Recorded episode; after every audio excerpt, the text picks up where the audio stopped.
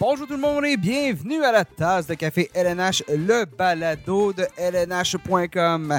Si vous êtes à Montréal et vous regardez dehors, ça paraît pas vraiment, mais oui, la saison de nationale de hockey est à nos portes vraiment. On est à quelques jours du début des premiers matchs. On est euh, mercredi, on enregistre en ce mercredi 4, euh, 4, 4 octobre. Fait quoi, 28, 29 dehors, là? mais oui, oui, oui, oui, oui, ça s'en vient. La neige, mais surtout le hockey qui commence. Nicolas Ducharme derrière le micro pour vous parler en ce en ce, cet, cet épisode aujourd'hui, épisode spécial aperçu début de saison. Donc, on va faire le tour de tout ce qui s'en vient cette année dans la Ligue nationale de hockey. Euh, on va avoir un gros balado vraiment là euh, aujourd'hui avec mes collègues. Je vous les présente. Euh, Sébastien Deschambault. Salut Sébastien. Salut Nicolas. Et Hugues Marcel. Salut Hugues. Salut les gars. Mes collègues habituels qui sont avec moi aujourd'hui, mais ils ne seront pas seuls parce qu'on va aussi avoir la présence de Robert Laflamme qui va venir nous parler de la saison des Canadiens de Montréal. Euh, bon, saison qui, soyons francs, s'annonce euh, une autre une, une, saison de développement. Hein, je pense que c'est euh, comme on dit, il faut apprendre à marcher avant de courir. Puis euh, présentement, il n'y a pas de, a pas beaucoup de sprinteurs. les Canadiens pas très sprinteurs, pas très Donovan Bailey ou tu sais, je peux en prendre un plus récent, Usain Bolt peut-être là, mais ou André Grasse. Bon. Ah, de Grasse. De Grasse, de Grasse, oui, André de Grasse. Donc peut-être un peu plus. Mais bon, donc chez les Canadiens, ce sera ça. On va en parler aujourd'hui. Ça va faire le tour. Nous, ce qu'on va parler aussi, ben, on va faire le tour des nationale de hockey. On va vraiment y aller section par section. Les principales questions, je vous dirais. Donc, ce qui est à surveiller dans, dans. On va pas faire le tour de toutes les équipes. On veut pas vous faire non plus un balado qui va être fleuve, qui va être très, très long. Ce qui est le cas de nos deux balados de poolers qu'on a fait précédemment, disons-le, parce qu'on vous a donné trois heures et quart environ de contenu poolers lors de nos spéciaux euh, poolers, justement, de section Atlantique. C'était euh, Association de l'Est et Association de l'Ouest. C'est disponible sur, euh, sur lnh.com, sur toutes nos plateformes, toutes les plateformes de diffusion où on, on se retrouve, là, les, les, Apple, euh, Spotify, Google, Deezer. Euh, il y en a quelques autres aussi. Faites une recherche. La tasse de café LNH, vous allez nous trouver. Les poules, c'est présentement, c'est ce qui ça roule. Là. Je ne sais pas vous autres, là, mais moi. Toujours aussi pseudo-satisfait après chacun des Ouais, ouais. repêchages. euh, des oublis, des joueurs qu'on s'est volés. euh, euh, des, des long shots en bon français, puis qui fait, ne payeront jamais. non, c'est bon, ça. C'est euh, comme d'habitude. là. Parier sur la saveur du mois. Donc, euh, c'est, c'est, je sais pas, mais en tout cas, moi, c'est, c'est, c'est- Puis je vois tout le temps le joueur que je veux partir avant que, avant que je puisse le sélectionner. Donc, euh, Toujours. c'est cette réalité-là, c'est des poolers. Mais bon, aujourd'hui, justement. Ou, ou changer d'idée à la seconde où c'est à toi de choisir. Ouais, ou, ou avoir ton gars, tu sais, tu veux prendre ton gars absolument, puis finalement, quand tu arrives à prendre ton choix, c'est là que tu te mets à hésiter. Là, donc, Et te euh, rendre compte euh, trois mois plus tard que tu n'aurais pas dû changer d'idée. Ouais. Exactement. Classique, Toujours classique. ça, hein. Mais justement, aujourd'hui, on va plus parler équipe et non pas euh, statistique. tu sais. On va vraiment plus rester en, en- je veux pas dire surface, mais vraiment aller moins là, dans, combien on s'attend que ta joueur, ta joueur produise. On a abordé le sujet dans le dernier balado.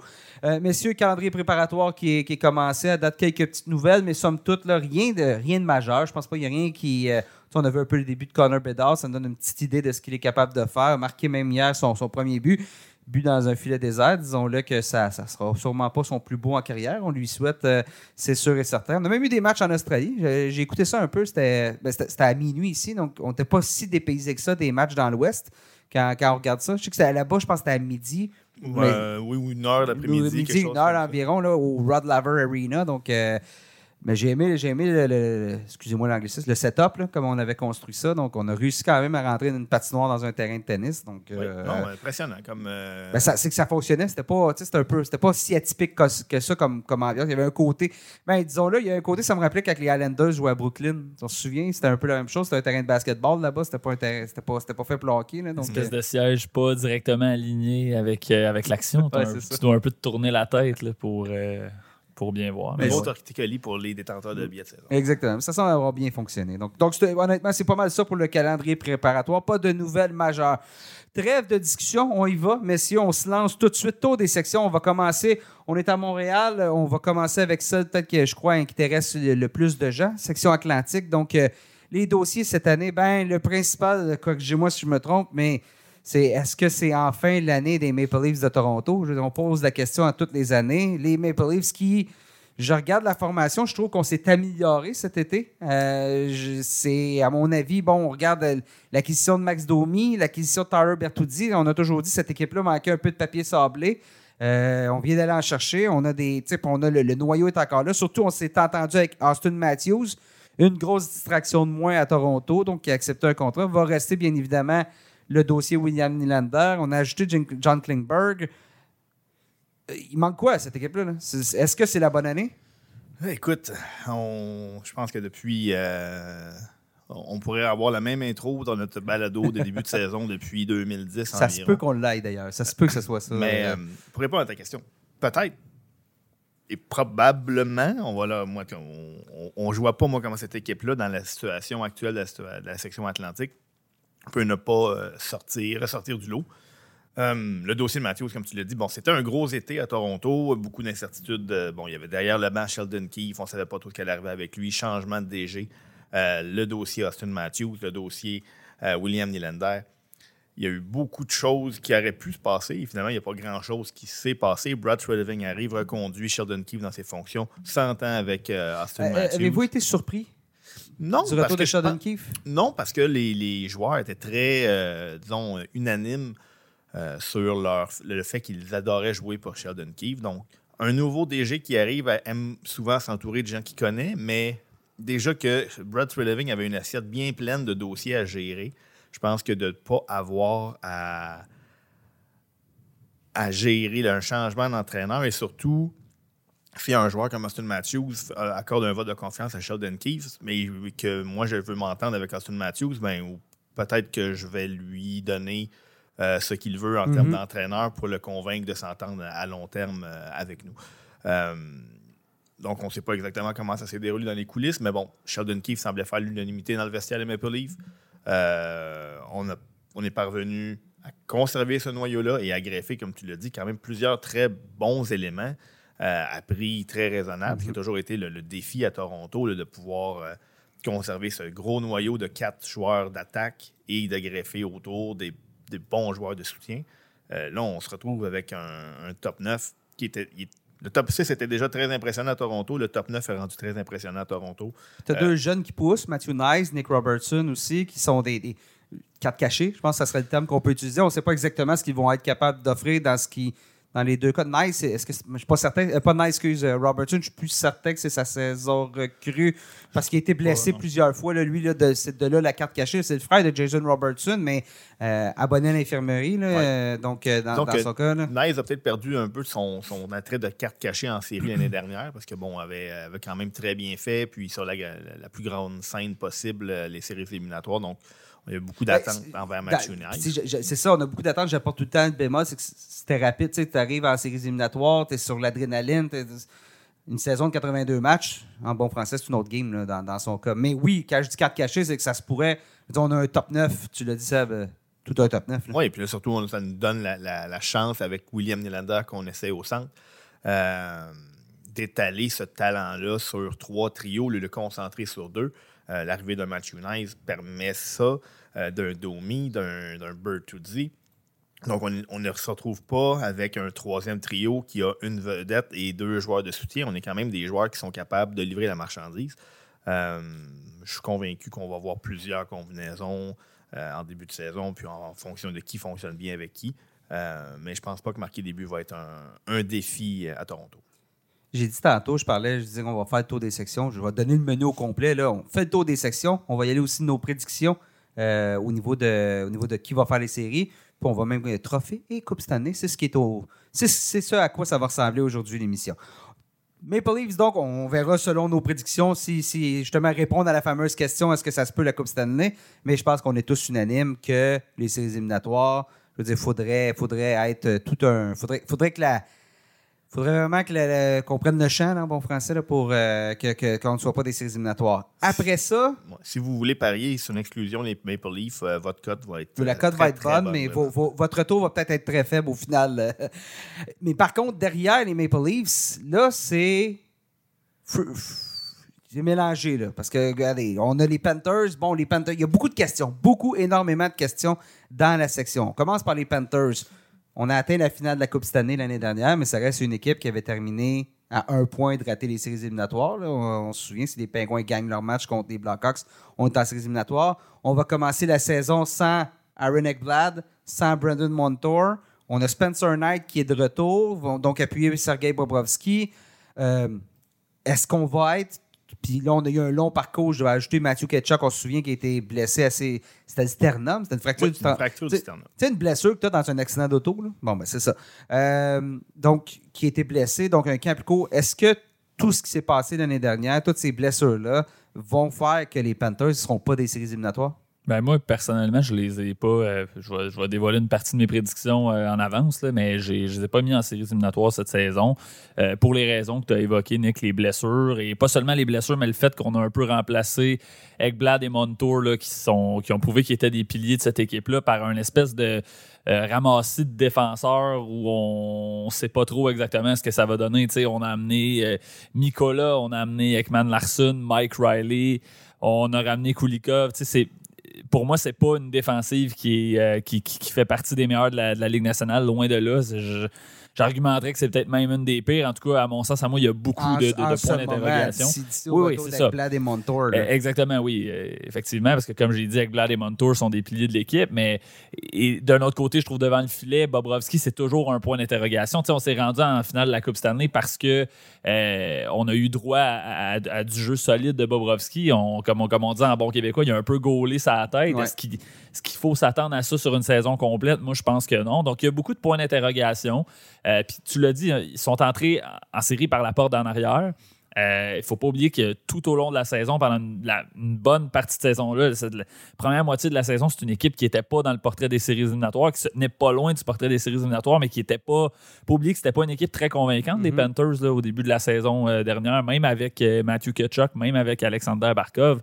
Donc, ça, tous ces éléments-là mis ensemble, ça m'inquiète et je vais terminer là-dessus. C'est je pense que vous allez être d'accord, c'est pas la première fois qu'on voit le, le- le- le fameux hangover de la, de la- de la Coupe Stanley. On l'a vu avec les Canadiens quand ils sont allés en finale contre le Lightning. L'année d'après, ça a été la débandade. On l'a vu. euh, euh, je, voyons, j'ai- un blanc de mémoire, mais bref. Dallas, on l'a vu avec les Stars.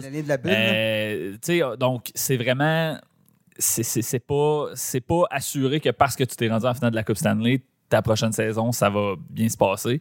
Pour toutes ces raisons-là, euh, j'ai exclu les Panthers et disons que c'est une équipe qui part avec beaucoup de points d'interrogation. Ce que j'ai hâte de voir, c'est si justement Spencer, on le sait, bon, le programme, il, en a parlé. C'était un trouble obsessionnel compulsif, vraiment, là, donc énormément d'anxiété. Euh, il y a plusieurs raisons là, pour lesquelles aller sur euh, le- pour faire appel au programme. Dans son cas, on dit que c'est réglé, ça bien. Donc j'ai hâte de voir. Parce que l'année dernière, c'était une saison difficile pour lui. C'était pas ce à quoi on s'attendait, parce que Spencer Knight, c'est un des meilleurs espoirs devant le filet de la NHL, de la NHL, excusez, de la LNH.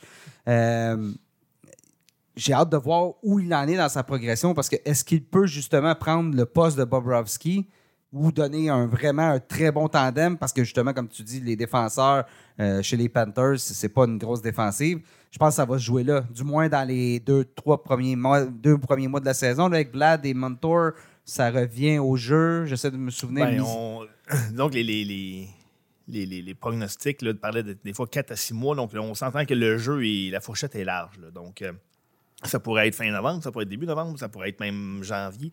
Donc, quand est-ce que ces joueurs-là vont pouvoir revenir aider, ça va être la clé de leur saison parce que euh, on a perdu, disons, à l'attaque, c'est la même équipe, moins Anthony Duclair et avec, euh, euh, avec Evan Rodriguez. Donc, c'est sensiblement la même offensive. Euh, on n'a pas eu de difficulté à marquer des buts en Floride. Par contre, il faut que la rondelle, sorte de la zone. Et là, on vient de perdre par nos deux meilleurs défenseurs mobiles. Leur peut-être leur leur, leur, leur- leur- peut-être moyen de s'en sortir, c'est la, progression de plusieurs de leurs jeunes joueurs.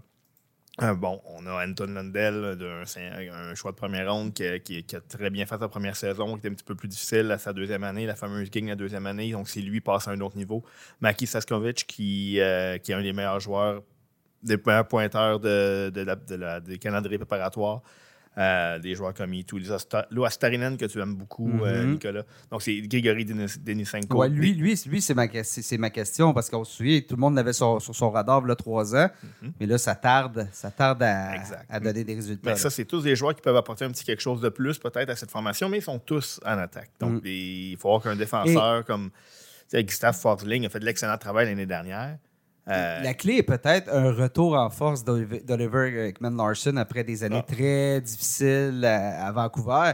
Mais là, on, on joue, là, on joue à la roulette. Là, si Ben, on, est dans, on est comme je dis, dans le point d'interrogation. C'est une équipe qui. euh, C'est une équipe qui. est- Je serais pas surpris de les voir en série, mais je, je pars avec l'idée qu'ils font probablement pas, même si c'est pas impossible qu'ils les fassent, comme tu dis, si c'est bonhommé tous les joueurs, Ouais, ouais. s'il y, a des- il y a des défenseurs qui s'imposent, et comme tu dis, si Ekman Larson euh, connaît une renaissance, mais bon. euh, faire mesure aussi. c'est ça. Ça, C'est ça, fait, ça fait exactement. beaucoup de si. Une autre équipe qui a connu une grosse saison l'année dernière, puis ça pousse- pourrait que ce soit la dégringolade, c'est les Bruins de Boston. Patrice Bergeron à la retraite, David Krejci à la retraite, Brad Marchand devient capitaine, mais bon, il, il vieillit. Euh, je regarde cette formation-là, particulièrement à la ligne de centre. Si on m'avait dit que ça allait être Pavel Zaka et euh, Charlie Coyle, ma ligne de centre, je ferais, bon, mais cette équipe-là, elle n'est pas en séries éliminatoires. On a ajouté James Van Riemsdyk, on a fait quelques ajouts. Mais est-ce que c'est réellement une équipe de séries éliminatoires alors que l'an dernier, on a connu une, une, sinon la meilleure saison de tous les temps, les Bruins? Vous la voyez? C'est quoi votre analyse de cette, de cette formation-là des Bruins? Ben, tu viens de résumer quand même assez, euh, assez sommairement le problème. On a perdu nos deux premiers centres. Donc, c'est sûr que ça a un effet d'entraînement sur tout le reste de, de- de la formation. Mais on ne parle pas de n'importe quel joueur de centre. On parle de Patrice Bergeron, un futur membre de- du Temple de la Renommée, le leader de cette équipe-là, le, joueur le plus complet de la Ligue ou environ. Euh, perdre un joueur comme lui, ça fait mal. Perdre un joueur comme David Krejci, même si lui apportait peut-être pas autant de choses sur la glace, reste que c'est un joueur important de cette attaque-là. Puis il y avait la, pas l'attitude, mais tu sais, la, la, fab- j'ai juste le terme en anglais, la fabrique, le- le- L'identité. La culture, la culture, l'identité, voilà, c'est ce que je cherchais.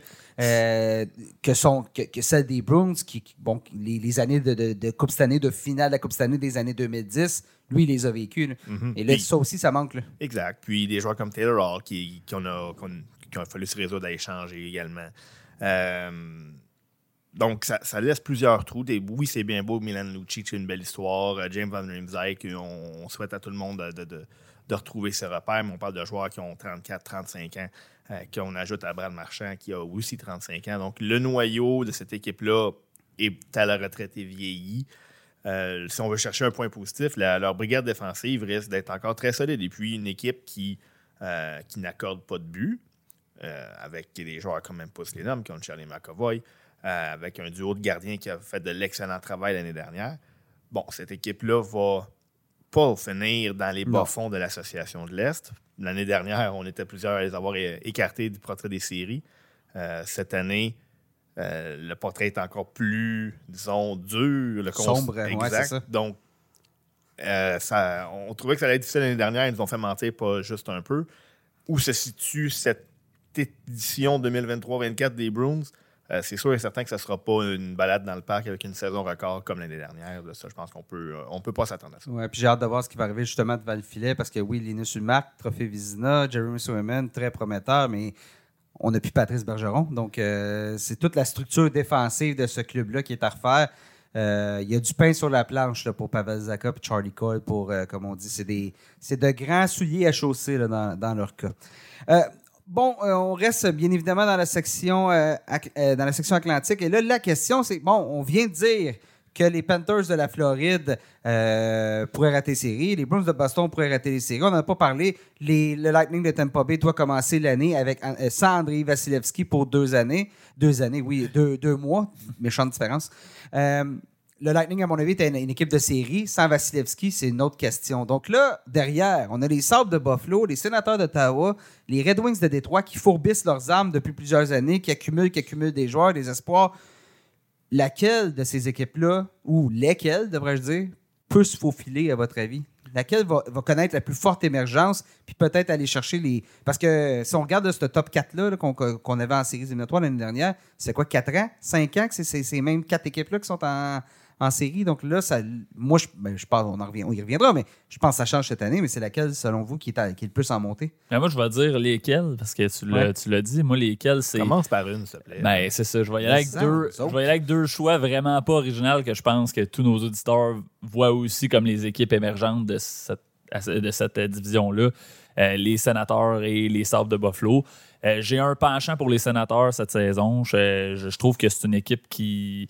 Arrive à maturité avec un, top 6, euh, un top 9 même qui a, qui a- rien à envier aux, bonnes équipes de la, LNH. On a amélioré notre, euh, défensive. Euh, On le sait, l'année dernière avec l'acquisition de, Jacob Chikrin, là, on l'a pour toute la saison.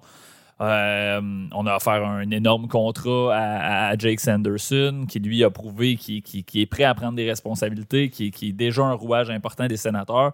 Et on a réglé un problème, selon moi, euh, devant le filet avec l'acquisition de Jonas Corpusalo, qui sera pas un gardien, c'est pas, c'est pas un gardien qui change le visage de l'équipe devant le filet, mais euh, je pense que c'est un gardien qui est capable de faire les arrêts, de, comme on dit, de ne pas faire perdre son équipe. Euh, donc, tout ça mis ensemble, j'ai l'impression que les sénateurs ont vraiment une chance de, de, de, de, faire un, un bon, un bon bout de chemin, je veux dire, de, se classer en séries éliminatoires, peut-être même de finir dans le top 3 de, cette- de cette section-là. Euh, c'est ça, c'est une, équipe qui a, une équipe qui a vraiment tous les éléments, moi. On, a- on est bon offensivement en espérant que. Je dirais que la seule, ma seule question est au niveau de la santé. Oui. Jacob Chikrin est un joueur qui est souvent blessé. Josh Norris, en santé, peut être tout un atout, un joueur euh, bon des deux côtés de la patinoire, mais c'est deux joueurs qui sont abonnés à l'infirmerie. Juste là pour avoir une certaine différence. Puis l'autre chose, je dirais, Corpusalo, c'est de voir s'il est capable de- d'être un numéro un. Effectivement. Ce qu'il n'a jamais vraiment fait, jamais été invité, si je devrais dire, à faire ailleurs dans la, dans la a souvent eu de bons moments. Oui, exactement. euh, de, te- de montrer des bons flashs. Lui aussi a eu bon, euh, quelques visites euh, à l'infirmerie au fil de sa carrière sur des longues périodes. Euh, plusieurs petits points d'interrogation, mais c'est très prometteur. Oui, exactement. Puis j'ai hâte de voir, c'est une nouvelle ère aussi à Ottawa avec euh, l'arrivée des nouveaux propriétaires, euh, Michael Landlauer. Donc, euh, il y, a, il y a plusieurs points intéressants. Puis moi aussi, je trouve que c'est une équipe qui pourrait vraiment faire un bon et intéressant là, cette année. Seb, Ben, écoute, je, je vais renchérir avec euh, je te l'autre laisse équipe. voler la deuxième équipe que, que, Ouais. que Hugues Oui, allait parce que dire. je là. pense qu'on est quand même... euh, Je pense qu'on va s'entendre pas mal. Ouais, on- on- je pense que si on veut s'écarter légèrement et parler de la troisième équipe que tu as parlé, qui était les Red Wings de Détroit, euh, c'est une équipe qui a qui semble avoir un plan, mais qui, euh, depuis quelques années, euh, tente de l'accélérer, on dirait, de façon. Euh, On, a comme un- ben, on, dirait- on- ce On- qu'on disait, c'est entre on, on deux dirait qu'on a raté, on a raté un début de reconstruction. Il y a des joueurs qui ont. Michael Rasmussen Joe euh, en est Veleno, un, Joe euh, Veleno, des premiers choix qui n'ont Philippe pas. C'est ça, qui n'ont pas, qui ont pas levé Zadina est peut-être celui qui fait le plus mal. Mais en même temps, on en a d'autres qui ont levé. Lucas Raymond, il, est- il est là, c'est Sa- intéressant. Moritz Seider, on attend l'arrivée de Sébastien Cossa. Mais on aurait quand même besoin, je pense, à Détroit qu'un un gars comme, comme Raymond prenne la. Tu sais, f- fasse le, le, le- le next saut, step. c'est ça. Ce qu'un ce qu'un Stutzel a fait à Ottawa, ce qu'un Tage Thompson, qu'un Dylan Cousins a fait à, à Buffalo.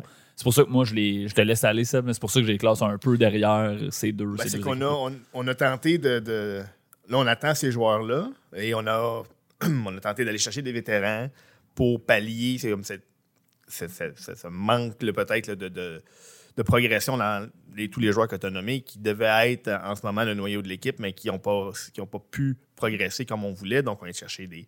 euh, au cours des deux dernières années, des David Perron, des Andrew Cup, maintenant des J.T. Comfort, Alex de Brincat. Euh, c'est comme un plan en deux temps, des Ben Sherrod à la défensive, Shane Gustis Beer qui est là cette année. Donc, on, on, on attend encore le noyau de jeunes, mais on a greffé plusieurs vétérans. Euh, on a tenté d'accélérer une, une reconstruction qui n'a pas décollé comme on voulait. Euh, je pense que ça va les laisser un petit peu à court cette année. Pas parce que ça ne va pas fonctionner, peut-être à long terme, mais peut-être parce que deux équipes, euh, celles qu'on parle depuis tantôt, les sénateurs et les sabres, qui sont devant eux. Mais, mais, mais j'ajouterais The Brinkat, c'est vraiment intéressant. Un trio de Brinkat, Larkin, Raymond, ou peu importe. Ça se pourrait que ça explose. Ça se pourrait que ce soit très. Avec Moritz Sider, il y a Sim- on n'a même pas nommé Simon Edvidson qui va arriver. Shane Gottesbeer, on a des joueurs pour relancer. Je ne sais pas. Puis Vili Ousso a fait un très bon travail dans les deux dernières années avec les Blues, avec les Red Wings. Ils peuvent surprendre. Ils peuvent soudainement surprendre puis euh, couper devant tout le monde. Mais, mais somme toute, je suis pas mal de votre accord. Mais Seb, l'équipe, tu voulais vraiment me parler. Là. Euh, qui sont les sabres de Buffalo, Mhm. qui, euh, qui ont. Écoute, cette équipe-là a, tellement mangé son pain noir pendant longtemps. Là, on est vraiment proche.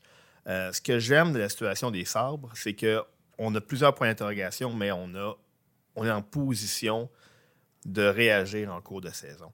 Euh, je pense que la plus grosse interrogation est devant le filet. Bon, euh, tout le monde aime beaucoup Devin Levi. Il ne faut pas oublier que c'est un gardien de 21 ans qui a 7 matchs d'expérience dans la Ligue nationale, n'a jamais disputé un match dans la Ligue américaine. Euh, je trouve que c'est un lourd mandat qu'on lui confierait si on lui disait Vous êtes, euh, monsieur Levi, notre gardien numéro un, C'est alors que cette équipe-là arrive à maturité. C'est Euh, pas des saisons de 36 matchs dans l'NCAA là, que ça prête à faire le Levi si on, si on le garde en haut. Là. Exactement.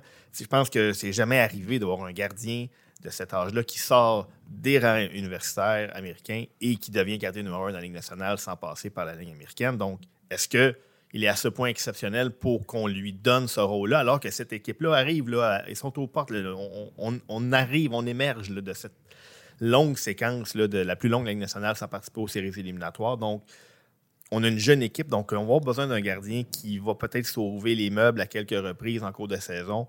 Euh, on a ajouté de la profondeur à la défensive, des Connor Clifton, des Eric Johnson. Donc, ça ne va pas faire de tort. À l'attaque, on sait qu'on va marquer énormément de buts à Buffalo. Cette équipe-là a mis sur énormément de profondeur et des jeunes joueurs qui ont encore de la place pour progresser. Euh, donc, ce point d'interrogation-là devant le filet, je ne serais pas surpris de voir si, on, si euh, Lekonen ne, ne, ne parvient pas à s'imposer. Si Eric Comrie n'est pas la solution, si on veut donner à Devon Levi un peu de temps pour s'acclimater au rang professionnel, je ne serais pas curieux, je serais pas surpris de voir les, euh, les être actifs sur le marché des transactions. Euh, on sait que bon, y a la chaise musicale des gardiens à chaque année, ça, ça, y va rondement. On l'a vu cet été, mais en cours de saison, un nom comme Connor et LeBlanc risque de revenir dans les, dans les conversations. Je, trouve que ce serait le, le- le- le candidat idéal. Euh, on a la place pour lui si les Jets, assez rapidement dans la saison, se retrouvent écartés du portrait des séries bon, et, et ne parviennent pas à s'entendre avec un Connor et LeBlanc. Ben, une année de Connor et LeBlanc à Buffalo, pendant que les jeunes gardiens prennent leur expérience, ce serait un, bon fit en bon français. Ça cadrerait parfaitement dans leur plan.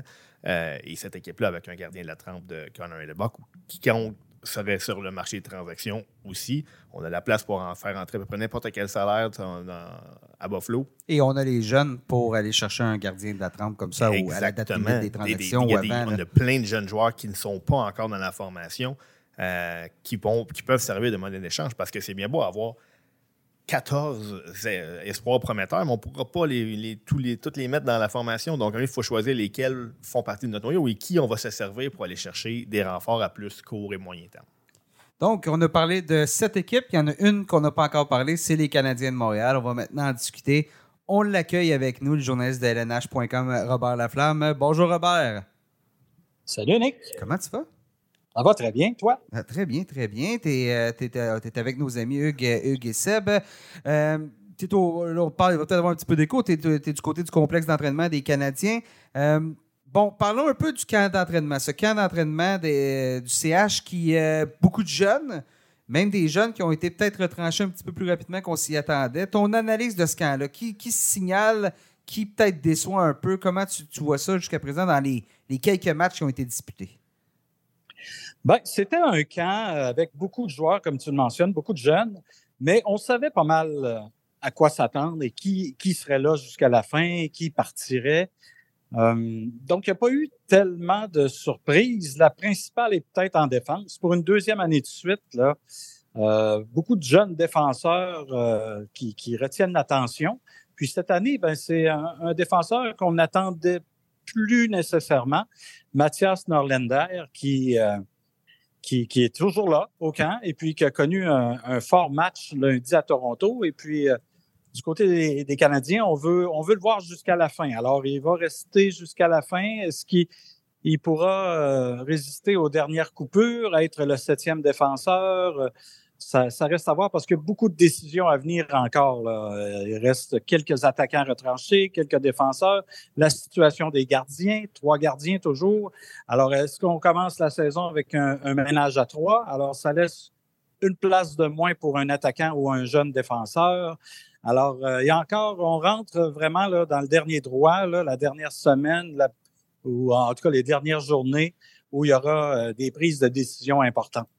Tu as parlé des jeunes joueurs, euh, Bob, qui ont été retranchés, euh, qui n'avaient pas vraiment de surprise là-dedans. Est-ce que le fait qu'il n'y avait pas de place pour ces jeunes-là, je parle, par exemple, Joshua Roy, euh, Sean Farrell, même David Ranbacker, qu'on a, euh, qu'on a retranché relativement rapidement, est-ce que tu penses que ça a été fait là, consciemment de, de- de essayer de ne pas peut-être susciter de- des, attentes, de trop de, de, je sais pas le mot que je cherche. Là, Ben, euh, je, je dirais, mais- je dirais les, les voir devenir un petit peu trop bons, puis soudainement être forcés de leur faire de la place. là. Ben, moi, c'est plus le, genre qu'on on, on savait chez les, les, les- les tricolores qu'il n'allait pas commencer l'année à Montréal. Donc, peut-être éviter les distractions, peut-être de, de savoir, de ne pas générer chez les partisans peut-être des attentes qui seraient assurément pas comblées. Oui, ben il y a ça. Il y a ça. Dès, le- dès le tournoi de golf, euh, Jeff Gorton avait fait part là, que Backer allait commencer, euh, allait être retourné en Europe là, pour euh, poursuivre son apprentissage. Alors, à moins euh, qu'il ait été vraiment sublime, euh, Backer a connu un bon camp, mais bon, pas suffisamment pour mélanger les cartes et puis faire en sorte qu'on le garde jusqu'à la fin pour puis cette année, on avait seulement six matchs préparatoires. Alors, il fallait quand même faire vite. Euh, on a voulu voir à, l'œuvre des, des joueurs pour voir où ils se situent dans leur progression. Ça a été le cas de Joshua Roy. Puis bon, euh, c'est un, un jeune homme qui, euh, qui va bien. Alors, on, on- l'encourage, je pense. On veut euh, lui donner de, de- de- des bonnes minutes à Laval avec le Rocket dans la Ligue américaine. Alors, oui, effectivement, les, les, dés étaient pas mal pipés, si on veut, euh, avec beaucoup d'attaquants sous contrat euh, et puis également en défense. Là. Alors, euh, je, pense que on savait avant le début du camp que ces jeunes-là, fallait vraiment qu'ils soient extraordinaires pour pouvoir venir mélanger les cartes. Puis jusqu'à maintenant, le principal, c'est Norlander, là, qui, qui vraiment, lui, m'a impressionné lors du match à Toronto euh, en début de semaine. Est-ce que tu sens, tu, sais, tu disais que les dés étaient pipés, donc la majorité des décisions s'est pris d'avance, mais est-ce que tu sens qu'il y a peut-être une volonté, ou du moins on va oser chez la direction, couper un vétéran pour faire de la place à un jeune? Euh, Je vois pas ça euh, sur le radar là, dans un avenir euh, rapproché. C'est sûr que il y a peut-être quelques vétérans dont on aurait aimé euh, se départir pendant l'été. Ça ne s'est pas produit. Euh, on va devoir commencer la saison avec, j'imagine. Euh, alors, est-ce qu'on peut en soumettre un au balotage pour faire de la place à un jeune? Euh, ça, ça fait partie du processus euh, de décision. Là. Euh, J'imagine que les dirigeants, bon, toute l'équipe s'est rendue à Mont-Tremblant pour euh, la suite du camp, là, pour les prochaines journées. On veut faire des, des activités là, en groupe, tout ça, pour euh, resserrer les liens entre les joueurs. Alors, j'imagine que les dirigeants là, vont peut-être euh, euh, prendre des marches dans le bois là, pour euh, s'inspirer et prendre de, de bonnes décisions pour En les prochaines journées à venir. En gambadant Mais, et en chantant. Là. T'as- C'est ça. tu, m'as par- t'as- tu nous as parlé déjà de la, la- de la ligne bleue. Bon, Mathias Norlinder, qui est peut-être le, le- le- en voie de causer l'unique surprise. Euh, cette brigade défensive-là, il y a encore bon, neuf défenseurs en santé au camp maintenant qu'on a retranché Logan Mayou, qui semble avoir laissé une belle impression aussi. Euh, Est-ce que tu as un des nouvelles de Michael Matheson qui n'a toujours pas disputé de match préparatoire? Ah, Matheson était sur la glace euh, aujourd'hui et en, en pleine forme. Il n'y a pas de problème. Il nous a dit après la séance d'entraînement que tout était, tout était correct. puis Il était prêt. Il avait hâte d'amorcer la saison la semaine prochaine. Alors, euh, de ce côté-là, il n'y a aucun souci. Euh, on avait les trois premiers duos aujourd'hui qui étaient Matheson, Savard, euh, Goulet, Harris et euh, Ar- euh, Arbor Jakai et Kovacevic. Alors, je pense que pour le début de la saison, on peut s'attendre à ces, ces trois duos-là. Il y avait Barron et Norlander qui formaient un quatrième duo. Alors, il faudra voir euh, si on garde sept ou huit défenseurs. Ça me surprendrait qu'on garde huit défenseurs. Alors, il y en a un des deux qui possiblement sera retourné ou sera cédé à l'équipe de la Ligue américaine. Et puis, euh, pour le reste, à l'attaque également, il y a quelques décisions importantes à prendre. Devant le filet, ça va influencer, comme je le disais, là, les décisions euh, en défense et à l'attaque également. Donc, euh, ce que tu me dis, c'est que le nouveau venu, euh, Gustav Lindstrom, euh, présentement, bon, je pense qu'il y avait une journée de traitement aujourd'hui.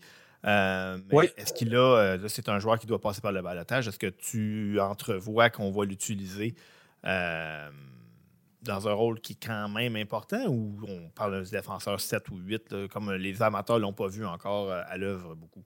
Ouais, ben, moi, je m'attends pas à ce que ce soit Peut-être qu'on va le garder 7 puis on va retourner les deux autres euh, parce qu'on peut le faire sans avoir à les soumettre au balotage. Et euh, dans ce cas-là, Lindstrom sera comme une police d'assurance. Mais moi, je pense que même si on le soumet au balotage, Lindstrom, il va passer en ligne droite à Laval. Là. Je pense pas qu'il y ait des équipes qui vont qui vont vraiment sauter là-dessus. Mais bon, c'est des risques euh, du métier pour les dirigeants. Ce sera à eux de, vraiment voir euh, euh, quelles décisions ils prendront. Mais en défense, avec les jeunes qui poussent, Martin Saint-Louis aujourd'hui a été vraiment très élogieux à l'endroit de Logan Mayou en disant qu'on allait le revoir cette saison, fort possiblement. Alors, je pense que on l'a cédé à Laval, là, seulement 20 ans, puis on veut qu'il prenne du millage et tout ça. Mais au camp d'entraînement, il a été un des, un des bons défenseurs du groupe. Là. Alors, euh, je pense que à cette position-là, il n'y a pas trop de soucis à avoir pour, le, pour les Canadiens, mais euh, qu'est-ce qu'on va faire avec euh, Lindstrom? Euh, faudra voir. Et puis, quand on dit Lindstrom, il faut bien insister sur le N parce que c'est pas Lindstrom. Hein?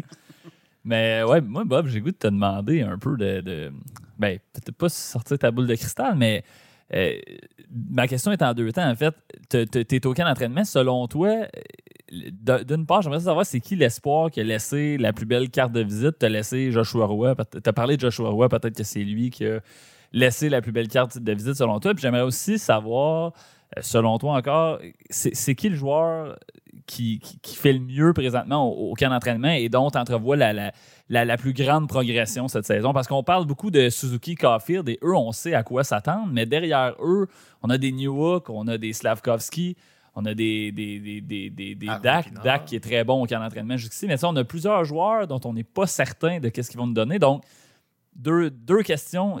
Ta plus belle carte de visite chez les, ceux qui ont été retournés euh, dans les juniors ou à Laval et euh, ton, selon toi, le joueur qui va, qui, va, qui va surpasser les attentes cette saison? Ben, moi, je reviens à Logan Mayou. Là. Je pense que euh, plus le camp avançait, plus ce jeune homme-là démontrait qu'il n'était pas très loin de la Ligue nationale. Alors, pour répondre à la première partie de ta question, j'irai avec lui. Quoiqu'à l'attaque, Joshua Roy et Owen Beck, les deux, montrent une belle progression et tout ça. J'ai hâte de voir à Laval euh, Joshua Roy. Euh, c'en est un autre, ça. S'il y a des blessures à l'attaque qui pourraient être dans les premiers joueurs rappelés de l'équipe école. Et puis, euh, bon, pour la deuxième, le deuxième volet de ta question, moi, Kirby Dack, je pense, va prendre un autre niveau cette saison. New Hook, je vais attendre un peu. Je, trouve que j'en ai pas vu assez.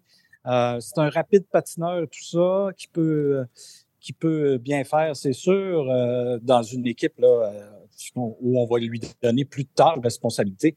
Mais Kirby Dack, cette année, a le couteau entre les dents. Puis l'an passé, avait montré une belle progression. Une blessure était venue contrecarrer ça un peu vers la fin. Mais cette saison, là, moi, c'est le genre de joueur d'attaquant de puissance qui, qui euh, pourrait éclore vraiment du côté des Canadiens. Parce que, bon, euh, si on parle de Caulfield puis euh, Suzuki, parce que sûrement qu'on veut en entendre parler, je pense que ces deux-là, là, ensemble, c'est acquis qu'ils vont commencer la saison ensemble et puis qu'ils vont connaître une excellente saison. J'ai aucun doute. Suzuki va amorcer sa cinquième saison dans la Ligue nationale, va encore prendre du galon et puis Caulfield et de retour en pétante santé, euh, en forme, en pleine forme. Alors, ces deux-là, il n'y a, aucun doute. Euh, on sait à quoi s'attendre. Mais un gars comme Kirby Dack pourrait euh, s'élever dans le rôle de, centre de premier plan, un A, un B, à, les, savoir, mais au moins dans un rôle plus grand à l'attaque cette année et connaître beaucoup de succès. Bon, euh, Bob, tu, euh, il y a quelques jours, tu, au tournoi de golf, tu signais un texte sur notre site qui disait qu'on ne voulait pas utiliser le, le, mot en P du côté des Canadiens. P comme playoffs ou en français série. Euh, et, je pense qu'on est réaliste du côté du tricolore que cette équipe-là ne devrait pas être des séries, éliminatoires, ne devrait pas être dans la course. On a encore beaucoup de croûte à manger avant d'y parvenir, surtout dans une section atlantique, on en a parlé, qui, euh, qui va être assez relevée, merci. Mais par contre, les deux dernières années, on n'a pas vraiment vu ce que cette équipe-là, les Canadiens, pouvaient faire en raison des nombreuses blessures. L'année dernière, c'est Caulfield, entre autres, qui était absent. On a eu, un peu un record ou presque, là. ça, a été débattu. euh, mais là, si on a une équipe en santé cette année, est-ce que. C'est quoi les attentes chez les Canadiens? Où est-ce qu'on se situe selon toi? On- on tient toujours le même discours. On veut, on veut euh, travailler sur le processus. et puis, Processus. L'autre, euh, l'autre mot en P, processus. c'est ça. Et puis, on, on verra où ça nous mènera. On- c'est euh, du travail au quotidien. On veut s'améliorer. Martin Saint-Louis dit souvent, on veut gagner la journée. Bon, alors, tu sais, on est encore dans, ce, dans cette étape-là de, de montée ou de progression. Moi, je pense qu'il va y avoir une progression euh, euh, cette saison chez, chez le Canadien, mais on, on partait de tellement loin. Euh, on, Hugues parlait tantôt de Slavkovski. Euh, c'est sa deuxième saison. Il faut être patient encore avec un jeune comme Slavkovski. Est-ce qu'il, l'an passé, il a été blessé également, il a manqué beaucoup de temps. Alors, tu sais, il y a du, c'est ça. Faut être patient. Faut être patient avec tous ces jeunes-là.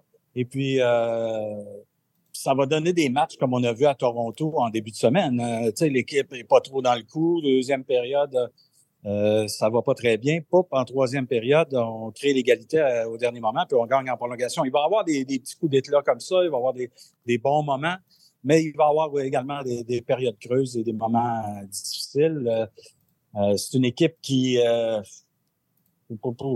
je vois encore dans les bas-fonds de, dans l'Est, là, avant-dernier ou dernier, parce que on regarde les autres équipes. Columbus a eu une saison exécrable la saison dernière, mais attention, cette équipe-là peut, rebondir plus rapidement que, que le- les Canadiens peuvent le faire, d'après moi. Alors, euh, Ottawa, Buffalo sont d'autres équipes qui euh, veulent avancer au classement absolument. Puis bon, c'est sans parler des, autres équipes euh, de, la section atlantique qui sont vraiment euh, de fort calibre. Les deux équipes d'Ottawa, ben, les Bruins de Boston, que moi, je vois pas faire les séries, mais quand même, les Bruins sont les Bruins, euh, une meilleure équipe, une équipe euh, qui a eu une saison historique la saison dernière. Est-ce que cette année, là, on va s'écouler à 50 points? Je pense pas, là. Mais ça sera serré pour les séries, puis je pense qu'il va en manquer un peu, mais ça, ça c'est moi. Peut-être qu'ils vont nous faire mentir encore ou nous faire mentir. Mais bon, les Canadiens, ça va être encore euh, une autre étape. Là. Si on, on, on flirte avec le plateau des 80-82 points, là, ce sera une excellente saison d'après moi. Donc, si je comprends bien, encore une fois, euh, très haut placé dans la loterie l'année prochaine. Oui, c'est ce que je crois également. Euh, à moins que. Mais tu sais, les dirigeants disent qu'on garde le cap sur la reconstruction. Plus que jamais, j'ai trouvé au, ca- au- au tournoi de golf cette année, on, a vraiment, euh, même le propriétaire, M. Molson, a, parlé de reconstruction et tout ça, puis on disait que c'était la première fois qu'on en parlait comme ça. J'ai trouvé qu'au début, on en a parlé un peu du bout des lèvres, et plus ça va, plus on en parle euh, davantage que, évidemment, des séries ou, des playoffs, comme on disait. Là. On, on parle plus euh, du mot en air de reconstruction. On va te souhaiter de ne pas euh, pogner de coup de soleil à Tremblant, euh, mon cher Robert, parce que là, c'est- tu accompagnes l'équipe pour les derniers jours du camp d'entraînement. Donc, on Oui. te souhaite de profiter des attraits de ce magnifique euh, village touristique et puis de nous. Oui. euh, et, et on convie les, les, euh, nos lecteurs à lire ce que tu vas nous pondre euh, sur le site lnh.com au cours des prochains jours. Et, J'ai ma crème solaire. et, et au cours de toute la saison, parce que bien évidemment, Évidemment. euh, Bob va être sur la couverture des Canadiens pour euh, lnh.com. Euh, Monsieur Laflamme, merci encore d'avoir été avec nous aujourd'hui. Ça m'a fait plaisir. On te, laisse, on te laisse partir et on te souhaite euh, un beau voyage. Bonne route sur la 15 Merci, et la ouais. 117. Bon, attention, la 15 est probablement bloquée. Salut, Bob. C'est dans les- le ciel est bleu. Ouais, J'ai la- prévu trois heures pour moi. Ouais, ben c'est ça. hein, le ciel est bleu, la 15 est bloquée. Salut, Bob. Ça va. Bye. On poursuit le balado, finit la section Atlantique, on y va pour la section euh, métropolitaine. Alors, euh, ben, écoutez, dans la métropolitaine, somme toute, le sommet me fait penser au même que l'année dernière, c'est-à-dire un sommet à trois équipes. Corrigez-moi, peut-être que vous voyez ça autrement. Moi, je vois trois équipes qui ont des forces similaires, des noyaux similaires à l'année dernière, donc ça devrait se ressembler. Bien évidemment, je parle des Hurricanes de Caroline, des Rangers de New York et des Devils du New Jersey. Commençons avec les Hurricanes. Est-ce que je me trompe? Ou du moins, moi, je dirais dans toute la, LNH, mais du moins dans l'Est, ce sont les favoris pour remporter la Coupe Stanley. Euh, oui, euh, assurément, euh, l'équipe une des équipes favorites euh, pour remporter la Coupe Stanley parce qu'il y a quand même beaucoup de beaucoup d'équipes qui sont des puissances, beaucoup d'équipes élites. euh, juste dans la section métropolitaine, tu as parlé d'une lutte à trois. Je pense que les, les, les- les- trois équipes dont, auxquelles tu fais référence, là, on y reviendra, mais il y a aussi les Devils et les Rangers. Puis je veux dire, je pense que n'aurais pas besoin de me convaincre longtemps pour, euh, pour me dire pourquoi ces deux équipes-là pourraient, pourraient gagner la Coupe Stanley aussi. Mais effectivement, je trouve que les Hurricanes ont une longueur d'avance. C'est une équipe qui a euh, de la profondeur à toutes les, à positions sans avoir nécessairement un joueur, euh, qui peut tout changer, un joueur élite à la, la McDavid, à la, à la McKinnon, à la Drysdale. On a AO qui, qui reste un, un- un excellent joueur, mais c'est une équipe qui a de la profondeur, qui, qui, qui- qui a quatre bons trios. Est-ce que, euh, Euh, je te coupe, là, mais ouais. est-ce que Andriy Svechnikov s'en vient dans cette zone-là? Moi, je, Parce qu'il a été blessé l'année dernière, là, puis ça l'a un peu ralenti ce qui était en train de se dessiner comme une, toute une saison. là. je, je suis assez enthousiaste avec, euh, avec Andrei Zvechnikov. Je trouve que c'est un joueur qui, par contre, qui, on dirait qu'il il nous laisse toujours un peu sur notre appétit. Euh, j'ai l'impression, j'ai toujours l'impression que ce joueur-là a un autre niveau qu'il peut atteindre, mais on dirait qu'il l'a pas encore atteint. Si Andrei Zvechnikov l'atteint cette saison-là, cette saison qui s'en vient, ben, je pense que c'est un, euh, c'est juste un, un bonus pour les Hurricanes. Je pense qu'il peut être ce joueur-là, peut-être euh, élite qui manque euh, aux, aux Hurricanes, mais ça reste une équipe trop, trop bonne à toutes les positions. À mon avis, c'est la meilleure défensive de la ligue. Devant le filet, on a, on a trois. Trois. bonnes options. Je veux dire, si, si on reste en santé, je veux dire, Anderson, Ranta et Kochetkov comme police d'assurance, c'est dans les, dans, dans- Mais là- dans là, les, dans les bons, dans les bons gar- dans les bons trios de gardiens, duo de gardiens de la, de la Ligue nationale. Par contre, il faut rester en santé. Ça, c'est le gros point d'interrogation en, en Caroline. Est-ce que les gardiens peuvent rester en santé? Et, la stratégie qu'on va adopter, parce que là, Kochetkov, lui, il peut passer au balotage. C'est sûr et certain qu'il va, il y a une équipe qui va sauter dessus. Non, il passe pas au balotage. Euh, Kochetkov est, est- est exempt du balotage toujours. Donc, ils vont pas. euh, je pense que ça va être la solution facile de, de le retourner dans les mineurs parce que les deux autres, évidemment, eux, devraient passer par le balotage. Euh, un peu malheureusement, parce que c'est le- c'est potentiellement le meilleur des trois, mais Frédéric Anderson a fait ses preuves. Moi, je pense que ce qui, qui va peut-être. On t'en a parlé, euh, Hugues. Le, manque de ce joueur-là qui, d'un sur une seule présence peut faire une différence. Moi, c'est là que je vois qu'il va leur, leur- qu'il leur manque, que les autres équipes de la métropolitaine ont chacun de leur côté un joueur d'élite. Sébastien Nao, oui, c'est un très bon joueur. Est-ce qu'il appartient à la, la classe des, des Panarin, des Zibanejad, des Jack Hughes, des Nico? Je pense qu'il est un petit peu derrière. Il n'y a personne dans ce groupe d'attaquants-là qui qui est capable de faire ce que ces joueurs-là font et qui peut faire une différence quand on en a besoin d'un joueur qui va marquer ce gros but-là. Tout le monde peut le faire, mais Mais, on en a vu des équipes avec ce profil-là gagner la Coupe Stanley. Je pense aux Blues en, en 2019. C'était pas une équipe qui avait euh, ce joueur vedette-là en attaque ni en défense. Bon, vous me direz qu'à Noël, il était dernier de la Ligue nationale. Bon, là, c'est toute l'histoire des Blues. Mais ce que je veux dire, c'est que tu peux quand même gagner la Coupe Stanley avec, euh, avec une équipe avec ce profil-là. Mais je suis d'accord avec toi, Seb, il manque ce, il manque ce joueur élite-là. Euh, moi, c'est ce qui fait en sorte que je les ai pas, euh, je les ai pas gagnants de la Coupe Stanley présentement. Je, je, je, vous révélerai mon choix plus tard de, de, de- de gagner de la Coupe Stanley. Je les ai pas en finale non plus, mais sont-ils favoris pour gagner la Coupe Stanley? Euh, oui, on peut pas. euh, ils Donc, ils font sont- partie des favoris, on peut ils pas. sont on peut favoris, pas mais le- tu ne les mets pas, c'est ça? Non, mais je veux dire, ouais, ce que je veux dire, c'est sont- font-ils partie des favoris? Oui. Euh, Vont-ils la gagner? Selon moi? Non. Mais- Mais, mais- je veux dire, ça reste une puissance. Ce que, ce que j'aime des, des. Hurricanes, du moins en saison, c'est que je pense qu'on a un noyau plus stable. J'ai moins de, questions. Les questions restent, c'est des petites questions, mais je veux dire, les Devils, ce qu'on a fait l'année dernière, est-ce que c'était une année un peu chanceuse? Les Rangers, est-ce qu'on a des solutions à droite? C'est des petites questions qui demeurent. Tandis que les Hurricanes, je vois pas vraiment de faiblesse. C'est somme toute le même noyau qui a fini premier l'année dernière. C'est dans, disons que la section est, à perdre pour eux. Ben, moi, tu vois, je suis d'accord, mais c'est ce qui l'autre côté de cette médaille-là, c'est que on, maintenant, on commence à savoir ce que ce noyau-là peut donner. Et c'est de savoir est-ce qu'il a donné ce noyau-là tout ce qu'il pouvait donner? Euh, exa- tu sais, à- à- est-ce que Kotkanimi est Mhm. vraiment le deuxième centre de cette équipe-là? Et est-ce que c'est une équipe qui peut gagner avec Yesperi Kotkanimi comme deuxième centre? On commence à savoir ce que Seth Jarvis est capable de donner. Est-ce qu'il est capable d'en avoir plus? On commence à voir c'est quoi. Martin Nekash, un peu la même chose, avait commencé l'année sur les chapeaux de roue au ralenti en cours de route. Si cette équipe-là et ces joueurs-là que j'ai nommés en particulier ont atteint le niveau qu'ils peuvent donner, euh, peut-être que cette équipe-là est juste une excellente équipe qui n'est pas capable de, de- de passer à la dernière étape. Euh, ils sont dans le portrait depuis des années, ils vont le rester encore.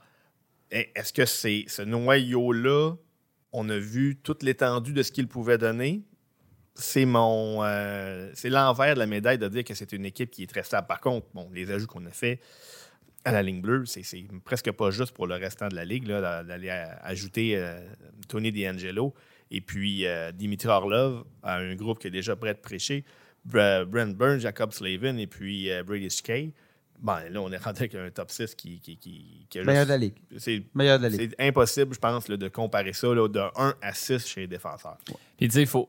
Je pense que tu, tu, te poses, tu te poses des questions avec raison sur le, le noyau des Hurricanes. Il faut pas oublier que le, je veux pas dire que la fenêtre se referme, mais en défensive, là, présentement, on a la défensive la plus, la, la plus solide de la Ligue nationale, à mon avis. Mais là, il faut, faut pas oublier que dans, à la fin de la saison, on a Shea qui, qui pourrait devenir joueur autonome, on a Brett Pesce. Puis à la fin de, de- de la prochaine saison, donc à la fin de 2024-2025, Orlov, Slavin et Brent Burns qui deviennent joueurs autonomes. Donc, le portrait va, pourrait rapidement changer au sein de cette équipe-là. Donc, l'opportunité est à saisir, je pense, cette année ou l'année prochaine, mais surtout cette année, à mon avis. J'ai touché un peu le sujet, mais les Devils, est-ce que la saison de l'année dernière, ça tient ou ça tiendra pas? Est-ce que. Moi, moi, une de mes questions est devant le filet. Vitek Vanecek, Akira Schmid. Vanecek a émergé l'année dernière. Schmid a émergé en séries éliminatoires, a amené les Devils au deuxième tour. Mais on a vu au deuxième tour que justement, là, il en manquait un peu. C'est deux gardiens qui ont très peu d'expérience. Puis Lindy Ruff l'a dit euh, que, que avait manqué un peu d'énergie en fin de saison parce qu'il n'était pas habitué à ce- cette charge de travail-là. Moi, je veux savoir est-ce que ça va tenir? Puis quand vous regardez cette équipe-là, on a ajouté Tyler Toffoli en plus dans les, les principales. euh, les principaux ajouts. On a perdu Damon Severson, mais on a Luke Hughes qui arrive pour une saison complète. Coup de chance, ça tient? Ou ça va être encore meilleur que l'année dernière? Moi, je pense que ça va être encore meilleur que l'année dernière. Hum, cette attaque-là va être encore redoutable. Jack Hughes n'a pas encore atteint peut-être le sommet de son art. Donc, euh, c'est juste le, fait de dire ça, c'est un peu inquiétant pour le reste des équipes de la Ligue nationale. Le duo qu'il forme avec Nico Hischier est peut-être un, un des très bons duos de centre de toute la Ligue nationale. Euh, Oui. la profondeur de cette équipe-là à toutes les positions. Et là, la, la, la défensive, tu as parlé de Luke Hughes, on a aussi Simon Nemec peut-être qui va percer la formation. Euh, la perte de Demil Severson, on, on la remarquera pas vraiment euh, à la ligne bleue des, euh, des Devils. Moi, j'ai une grande confiance en Vitek Vanecek cette saison. Tu l'as dit, c'était une première pour lui, cette, cette- charge de travail-là. Le fait du travail honnête l'année dernière. Oui, la chaîne a débarqué en série. Euh, par contre, ce ne sera pas le premier gardien à avoir appris d'une situation comme ça et de revenir plus fort l'année suivante. Euh, Akira Schmidt a montré qu'il était capable de prendre le relais, puis encore un autre jeune joueur qui, euh, lui aussi va passer à un autre niveau. C'est l'expérience qu'on met derrière la cravate. Moi, les Devils, je, regarde la formation, je vois pas de faiblesse apparente. C'est une équipe excessivement rapide qui joue de hockey comme ça se joue présentement en 2023-24.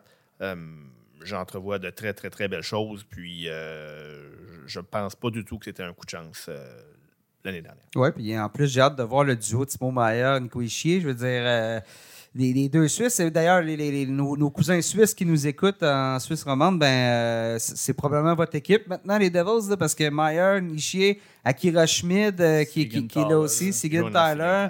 Euh, J'en oublie-tu? J'en oublie. Je Non, je pense que c'est ça. Je pense qu'on a presque la moitié des, des joueurs suisses de la Ligue qui se retrouvent avec les Devils. Donc, oui, toute une équipe. Euh, peu de faiblesse. Ça va être intéressant. C'est juste de voir justement, eux, eux commencent, doivent apprendre à passer au prochain niveau. Tandis qu'on disait les Hurricanes, les Hurricanes, ils ont passé au prochain niveau, mais est-ce qu'ils peuvent passer au niveau final? Les Rangers, euh, l'émergence des jeunes, je pense qu'il est la plus grande question à New York.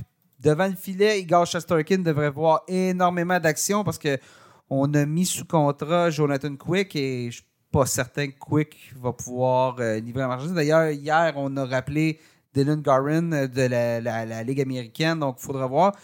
L'autre, la chose qui m'intéresse, mis à part les jeunes et ce qui va se passer à droite avec l'arrivée de Blake Wheeler, la possible mutation d'Alexis Lafrenière à droite, euh, c'est est-ce que Artemi Panarin est capable de revenir à ce qu'il avait fait dans ses premières, sa première saison là-bas, être vraiment un des meilleurs joueurs de la LNH. Ça a peut-être été un petit peu plus, petit peu plus au ralenti euh, l'année dernière là, dans son cas. Je pense qu'il est capable de plus. Ouais, il a quand même fait une saison de 92 points, mais C'est pas mauvais. c'est pas. Non, son, dans, dans mon livre, à moi, c'est pas si mauvais que ça, mais euh, non, mais c'est vrai qu'il a peut-être manqué un peu de constance euh, au cours de la saison, Panarin, mais pour moi, il reste que les Rangers vont être une. Une, euh, encore une fois, une excellente équipe de la section métropolitaine peut aspirer au, au sommet de cette section-là. euh, a tous les éléments en place euh, pour aller jusqu'au bout. Tu l'as dit, moi je pense que tu as mis le doigt dessus, puis c'est, je trouve que c'est un peu l'histoire de cette équipe-là depuis la, depuis la saison dernière, pas vraiment l'autre d'avant, parce que bon, Lafrenière était juste à sa deuxième saison, mais, Mais, même, même, la- même le Ouais, deux ans, mais on pensait, on voyait un step à prendre de Lafrenière qui. Il y, a des, il, y a des, il y a des bons flashs parfois, mais même à ça, c'est, somme toute, ça reste en surface. C'est euh, l'histoire comme. Ouais, c'est ça. Des, mais disons de l'année dernière, celle d'avant aussi. Ça apporterait une toute autre dimension à cette équipe-là qu'un Capo Caco, qu'un Alexis Lafrenière explose. Je pense qu'on s'attendait à ce que Alexis Lafrenière, bon, sans dire qu'il allait être un joueur élite, on s'attendait à ce qu'il devienne assez rapidement un des, des- des très bons joueurs de son équipe au, au chapitre contribution offensive. Et on n'assiste pas à ça présentement pour toutes sortes de raisons. Certains argumenteront qu'on on lui a pas donné la, la- la- la- la- suffisamment de chance de connaître du succès qui évolue derrière, euh, à gauche, là, derrière Chris Kreider et Artemi Panarin. C'est pas pour rien qu'on veut l'essayer à droite. C'est pour justement y ouvrir la porte, y permettre d'avoir plus de responsabilités sans être dans l'ombre de ces, de ces deux joueurs-là. Mais moi, je trouve que ça apporterait une dimension euh, ben, différente que la première. Un que- équilibre. un là. équilibre, mais aussi juste plus de. On serait tellement plus dominant sur, toutes nos, sur tous nos trios. T'sais, on aurait, bon, avec Zibanejad et Panarin, on aurait là un trio qui peut être euh, très dangereux offensivement. On aurait un trio qui peut plus brasser avec, avec Chris Kreider. On le sait, c'est un, peu- c'est un peu ça son rôle. Puis on aurait. Trocheck, hein, ouais. aussi. On, on aurait- puis on aurait derrière eux euh, une, une troisième vague avec un Lafrenière qui est dominant, un Capo Caco. Ce qu'on n'a pas présentement, c'est ce qui, à mon avis, retient cette équipe-là un peu. Ben, Donc- le- le- je dirais que la, la clé cette saison va être est-ce que Peter Laviolette est l'homme de la situation pour cette équipe-là? Qu'est-ce qu'il va pouvoir faire de différent que Gérard Galland a fait avant lui? Est-ce qu'il va faire, débloquer ces joueurs-là?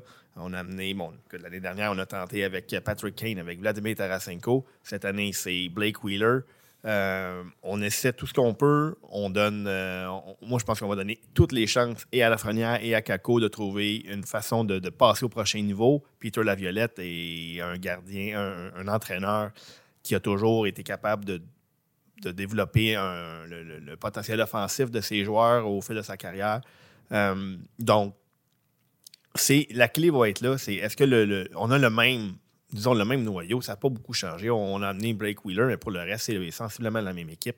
Euh, est-ce que ce- ces mêmes ingrédients-là, mais avec un nouveau chef, euh, va faire une nouvelle recette, la soupe va prendre? Euh, Parce que si ça prend, ça prend pas dans les deux prochaines années, tu dois je veux dire, démanteler le noyau. Là. Euh, disons que ça, si, si cette équipe-là arrive encore à court, hum, mais là, c'est qu'il va falloir. Si on se rend compte que ce noyau-là peut Fonctionne offrir ce qu'elle offre depuis maintenant deux ans, euh, il va falloir peut-être changer ce noyau-là parce qu'est-ce que qu'est-ce qui nous dit que, ce- ce- que- qu'on- cette progression-là, si elle n'arrive pas, là, ça fait deux ans qu'on attend de la progression de tous les- ces jeunes joueurs-là. Puis si pour une troisième saison, ça ne progresse pas encore, euh, ben, c'est peut-être que le- le- les éléments en place ne permettent pas. Parce que la brigade défensive est très, très, très solide. On a Chesterkin, un des meilleurs gardiens devant le filet. À l'attaque, on sait qu'on a des Ouais, très bons ça, joueurs, ça. mais il y a quelque chose qui ne fonctionne pas depuis deux ans et on attend que quelque chose se passe à New York. On a changé l'entraîneur, c'est peut-être la, la le dernier recours, si on veut, pour que cette équipe-là arrive là où on pense qu'elle doit aller. On, on parle quand même d'une équipe qui a reconstruit de façon, euh, une vitesse vertigineuse. Donc, on leur souhaite que ça marche. Par contre, euh, le- le- il n'y a qu'un seul élément Ouais, qui a ça. vraiment changé et c'est l'entraîneur. Oui, il faudra voir parce que ça prend plus d'attaques. Il n'y a pas de doute là, du côté des, des Rangers. Deux- 12e équipe l'année dernière pour les buts dans la NHL. La NHL. La LNH, excusez, c'est parce que j'ai- fait une présence euh, sur la chaîne MySports en Suisse euh, plus tôt cette semaine. et, Bon, il se euh, plug. Mais non, non, mais je, dois, Seb. je dois un peu mélanger un peu le, le vocabulaire. Donc, euh, NHL, playoffs, des termes comme ça, le power play. Donc, je suis un peu déstabilisé. Dernière question dans la métropolitaine, et ça a été ce qui a retenu l'attention durant l'été, la transaction Eric Carson qui s'amène chez les Penguins. Carl Dubus qui réussit encore une fois à aller chercher son homme. Est-ce que cette arrivée-là va faire des Penguins une équipe de série et vous vous attendez à quoi comme euh, partage des responsabilités entre Carson et Chris Letang? Écoute, euh, moi, je pense que c'était déjà une équipe de série avant même l'arrivée d'Eric Carlson. Donc l'an dernier, c'est un accident. Oui, bon, on, on parle d'une équipe qui a fini à une victoire contre les, les Blackhawks d'être en série. Donc, selon moi, c'était une équipe de série. Tristan Jarry n'avait pas livré la marchandise euh, pendant une longue période en saison. Euh, il, bon, il y a eu toutes sortes de blessures. Euh, c'était déjà une équipe de série. Moi, j'ai aimé ce qu'on a fait pendant l'été. Euh, les joueurs qu'on est allés chercher, on parle de, de- c'est pas nécessairement des joueurs de premier plan, des joueurs comme Larcellaire.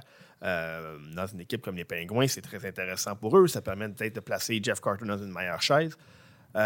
J'aime beaucoup les 12 premiers attaquants, les 6 défenseurs et les deux gardiens, disons, le- le- ben, c'est peut-être la, la- la position où j'ai le plus de points d'interrogation, mais on a clairement indiqué que chez les Pingouins, on était à l'aise avec Tristan Jarry, on lui a accordé un Jarry contrat. connaît une bonne, une mauvaise année. Une bonne, une mauvaise année. Cette année, ça devrait être une bonne techniquement. Par contre, là où ça commence à devenir euh, euh, un petit peu plus inquiétant, disons, c'est au 13, 14, 15e attaquant, au 7, 8, 9e défenseur. Euh, On ne peut pas se permettre de perdre des joueurs clés à long terme chez les Pingouins parce que la profondeur, ce qu'on a, dû sacrifier en cours de route pour assembler cette formation partante-là de 12 attaquants, 6 défenseurs et 2 gardiens, euh, ça fait que c'est très, très mince derrière. Bon, Samuel Poulain semble avoir un bon camp. Euh, Peut-être l'attaquant qui serait le plus près d'un rappel là, si jamais on a besoin dans le cours de saison. Euh, derrière lui, c'est assez mince. Euh, faut Même, que- je veux dire, je regarde ce troisième et quatrième, mais troisième, quatrième trio, puis moi, je, je trouve ça extrêmement mince. là. Même, Ben, même les joueurs en place, Larcellaire, est- pour moi, est un joueur de quatrième trio et puis un joueur de troisième trio. on Tu sais, va- on va- fut- ça fut- va- nous sommes d'accord pour être de- pas d'accord. Ben, c'est correct, mais il fut, à mon avis, un bon, un bon centre de troisième trio qui pouvait même, à une certaine époque, graffiner le deuxième trio. Mais là, moi, pour moi, on est, on est derrière. Rem Pitlick, euh, balotage l'année dernière, était. Bon, il est euh, déjà retourné euh, au balotage. euh. Bon, vois-tu, bon, vois-tu. Donc, euh, Jeff Carter, euh, écoute, à moins qu'on ait trouvé la fontaine de jouvence. euh, Mais en fait, c'est.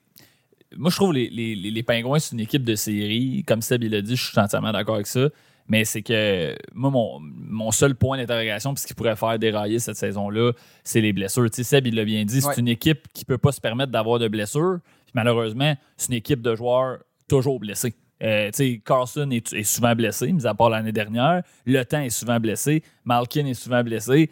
Euh, Genzel commence la saison blessé. Bon, lui, c'est pas un gars qui a une historique de blessure, mais moi, c'est la seule chose qui, que je pense qui pourrait faire dérailler cette saison-là même, à Ma- Pittsburgh. même Malkin, euh, l'année dernière, une saison complète. mais saison complète, mais c'était la première depuis, je ça. pense, 10 ans. tu sais, Donc, Exact. euh, Et, et là, et là, on n'a pas répondu à la question. Vous êtes, euh, vous êtes euh, Mike Sullivan. Vous devez créer votre jeu de puissance. Deux défenseurs sur, le- sur la première unité ou Eric Carson ou Christopher Letang sur la première et vice-versa. Tous les œufs dans le même panier, selon moi. Les Moi cinq aussi. meilleurs joueurs offensifs de cette équipe-là sont Sidney Crosby, Evgeny Malkin, Jake Gunzel, Carson et Le Temps.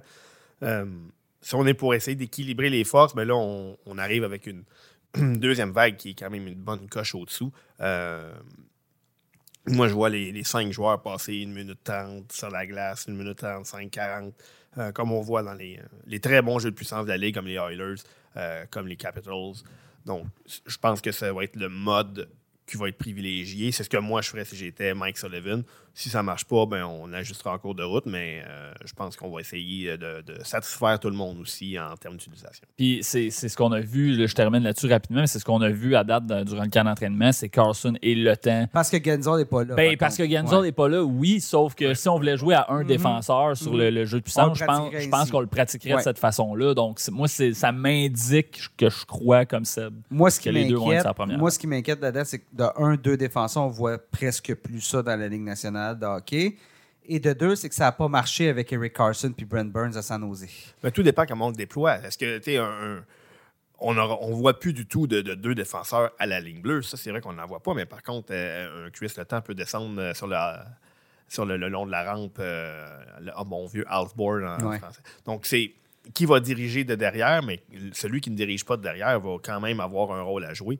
on parle de deux droitiers, donc c'est tout comment tout, tout, part de comment on va le déployer, quel est le plan qui va être utilisé, mais il y a toujours façon de faire fonctionner cinq joueurs de talent comme ça. Surtout que Jake Gonzalez, à qui finalement on s'attendait peut-être avoir un deux semaines euh, d'absence en début de saison, même, non seulement la chance de commencer en même temps que tout le monde, mais va même avoir des matchs préparatoires, là, on, il semblerait. Donc, même pas besoin d'avoir d'attendre deux semaines avant de le revoir et un autre quelques semaines qui retrouve son rythme. Il va va probablement commencer au même point que tout le monde. Peut-être pas eu le meilleur, le, meilleur été d'entraînement qu'il aurait pu avoir. Par contre, il y a un camp d'entraînement qui, euh, qui, va être plus productif qu'on aurait cru. On se prononce, on n'a pas parlé des autres équipes, mais je pense que selon ce qu'on qu ça gardait, euh, il y a quand même quelques éléments intéressants. J'ai hâte de voir comment les Blue Jackets vont bondir. Peut-être, peut-être qu'ils pourraient venir brouiller totalement les cartes, mais somme toute, je pense pas que c'est dans notre euh, la manière qu'on va voir ça. Euh, qu'on voit ça présentement. Je vous écoute. Vos prédictions pour les séries éliminatoires. Euh, donc, les huit équipes qui vont faire les séries éliminatoires dans l'Est. Alors, ben, je vais, je vais commencer. Euh, dans, donc, dans la section Atlantique, j'ai au premier rang les Maple Leafs. je pense que ça ne fait pas de surprise. Deuxième rang, j'ai le Lightning de Tampa Bay. Troisième rang, les Sénateurs d'Ottawa. c'est leur année, comme je le disais plus tôt. Euh, dans la métropolitaine, premier rang, les Hurricanes, deuxième, les Devils, troisième, les Rangers et euh, quatrième as, euh, les Sabres et les Pingouins. Donc, il n'y a pas. je pense que ça concorde avec ce qu'on disait. Je n'ai pas besoin de, me lancer dans de, grandes explications. évidemment, vous aurez compris que je sors par rapport à l'année dernière, les, les Bruins et les, et les Panthers. Écoute, Hugues, je prends la balle au rebond. C'est mes prédictions exactes mes nouvelles prédictions, parce que là, je vous écoute parler depuis tantôt, j'ai changé mes prédictions. Donc, euh, j'y vais exactement avec le même portrait que toi.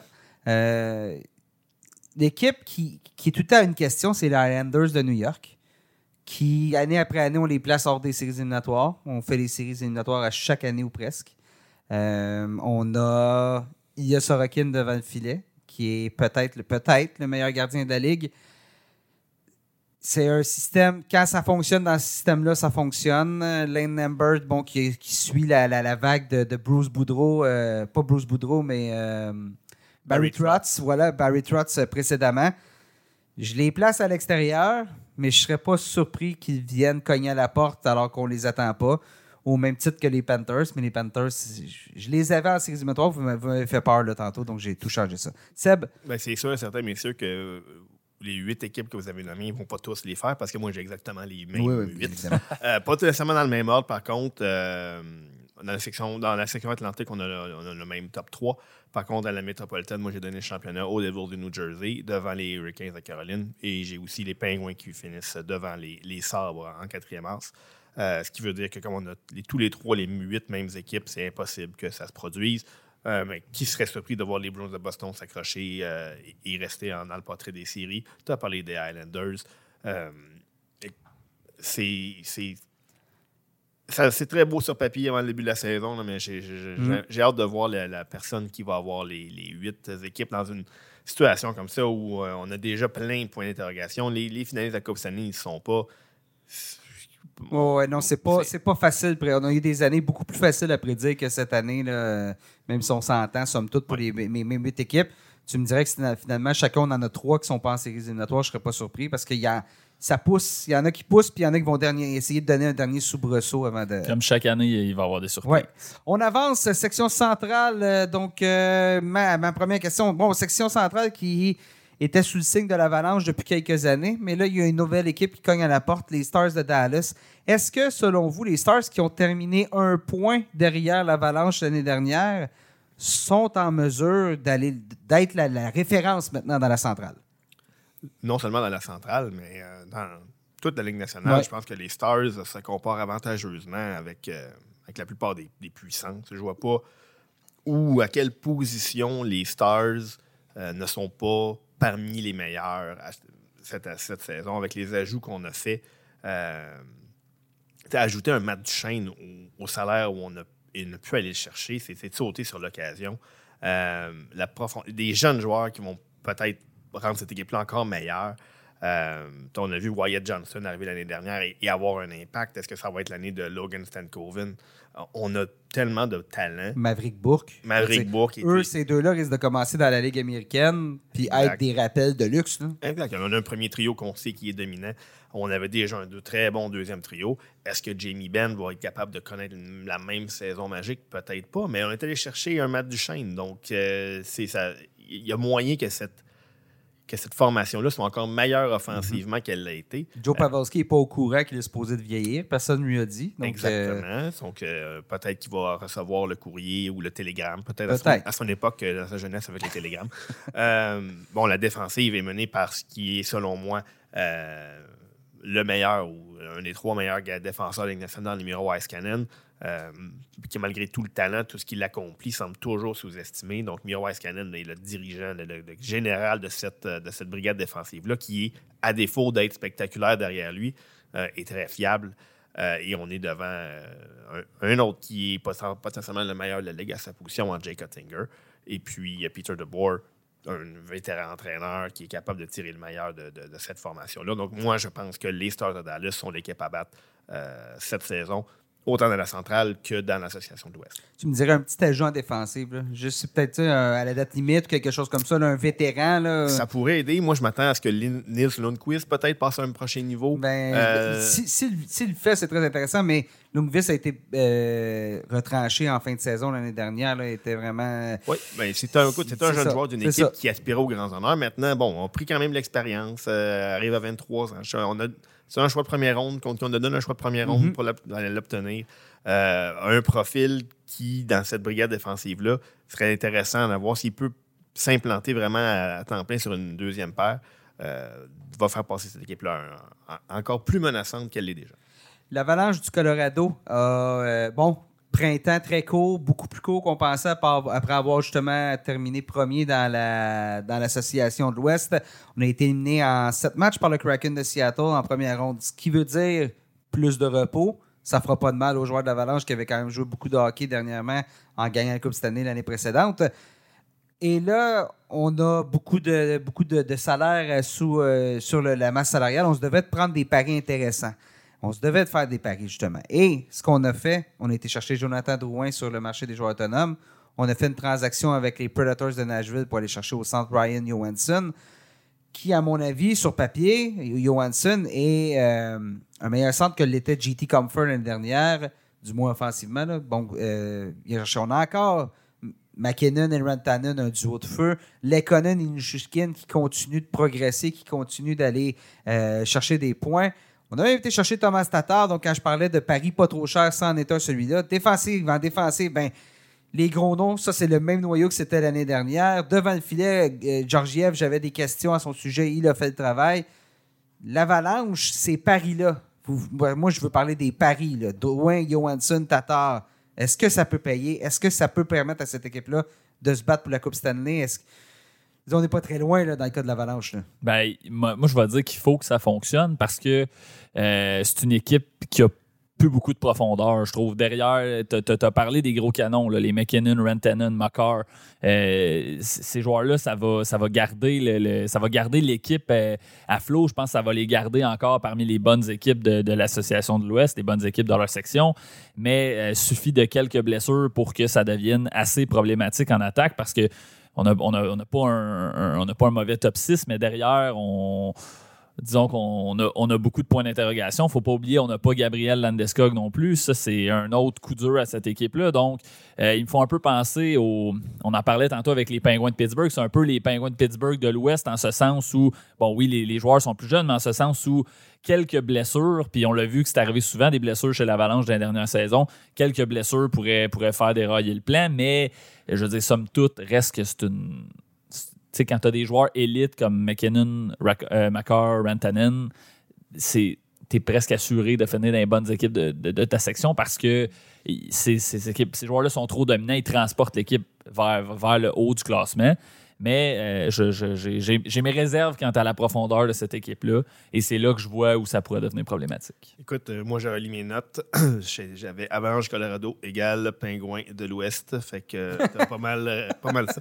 Euh, la, la- la différence, je dirais, c'est que on a parlé de la brigade défensive de, des Hurricanes euh, de la Caroline tout à l'heure.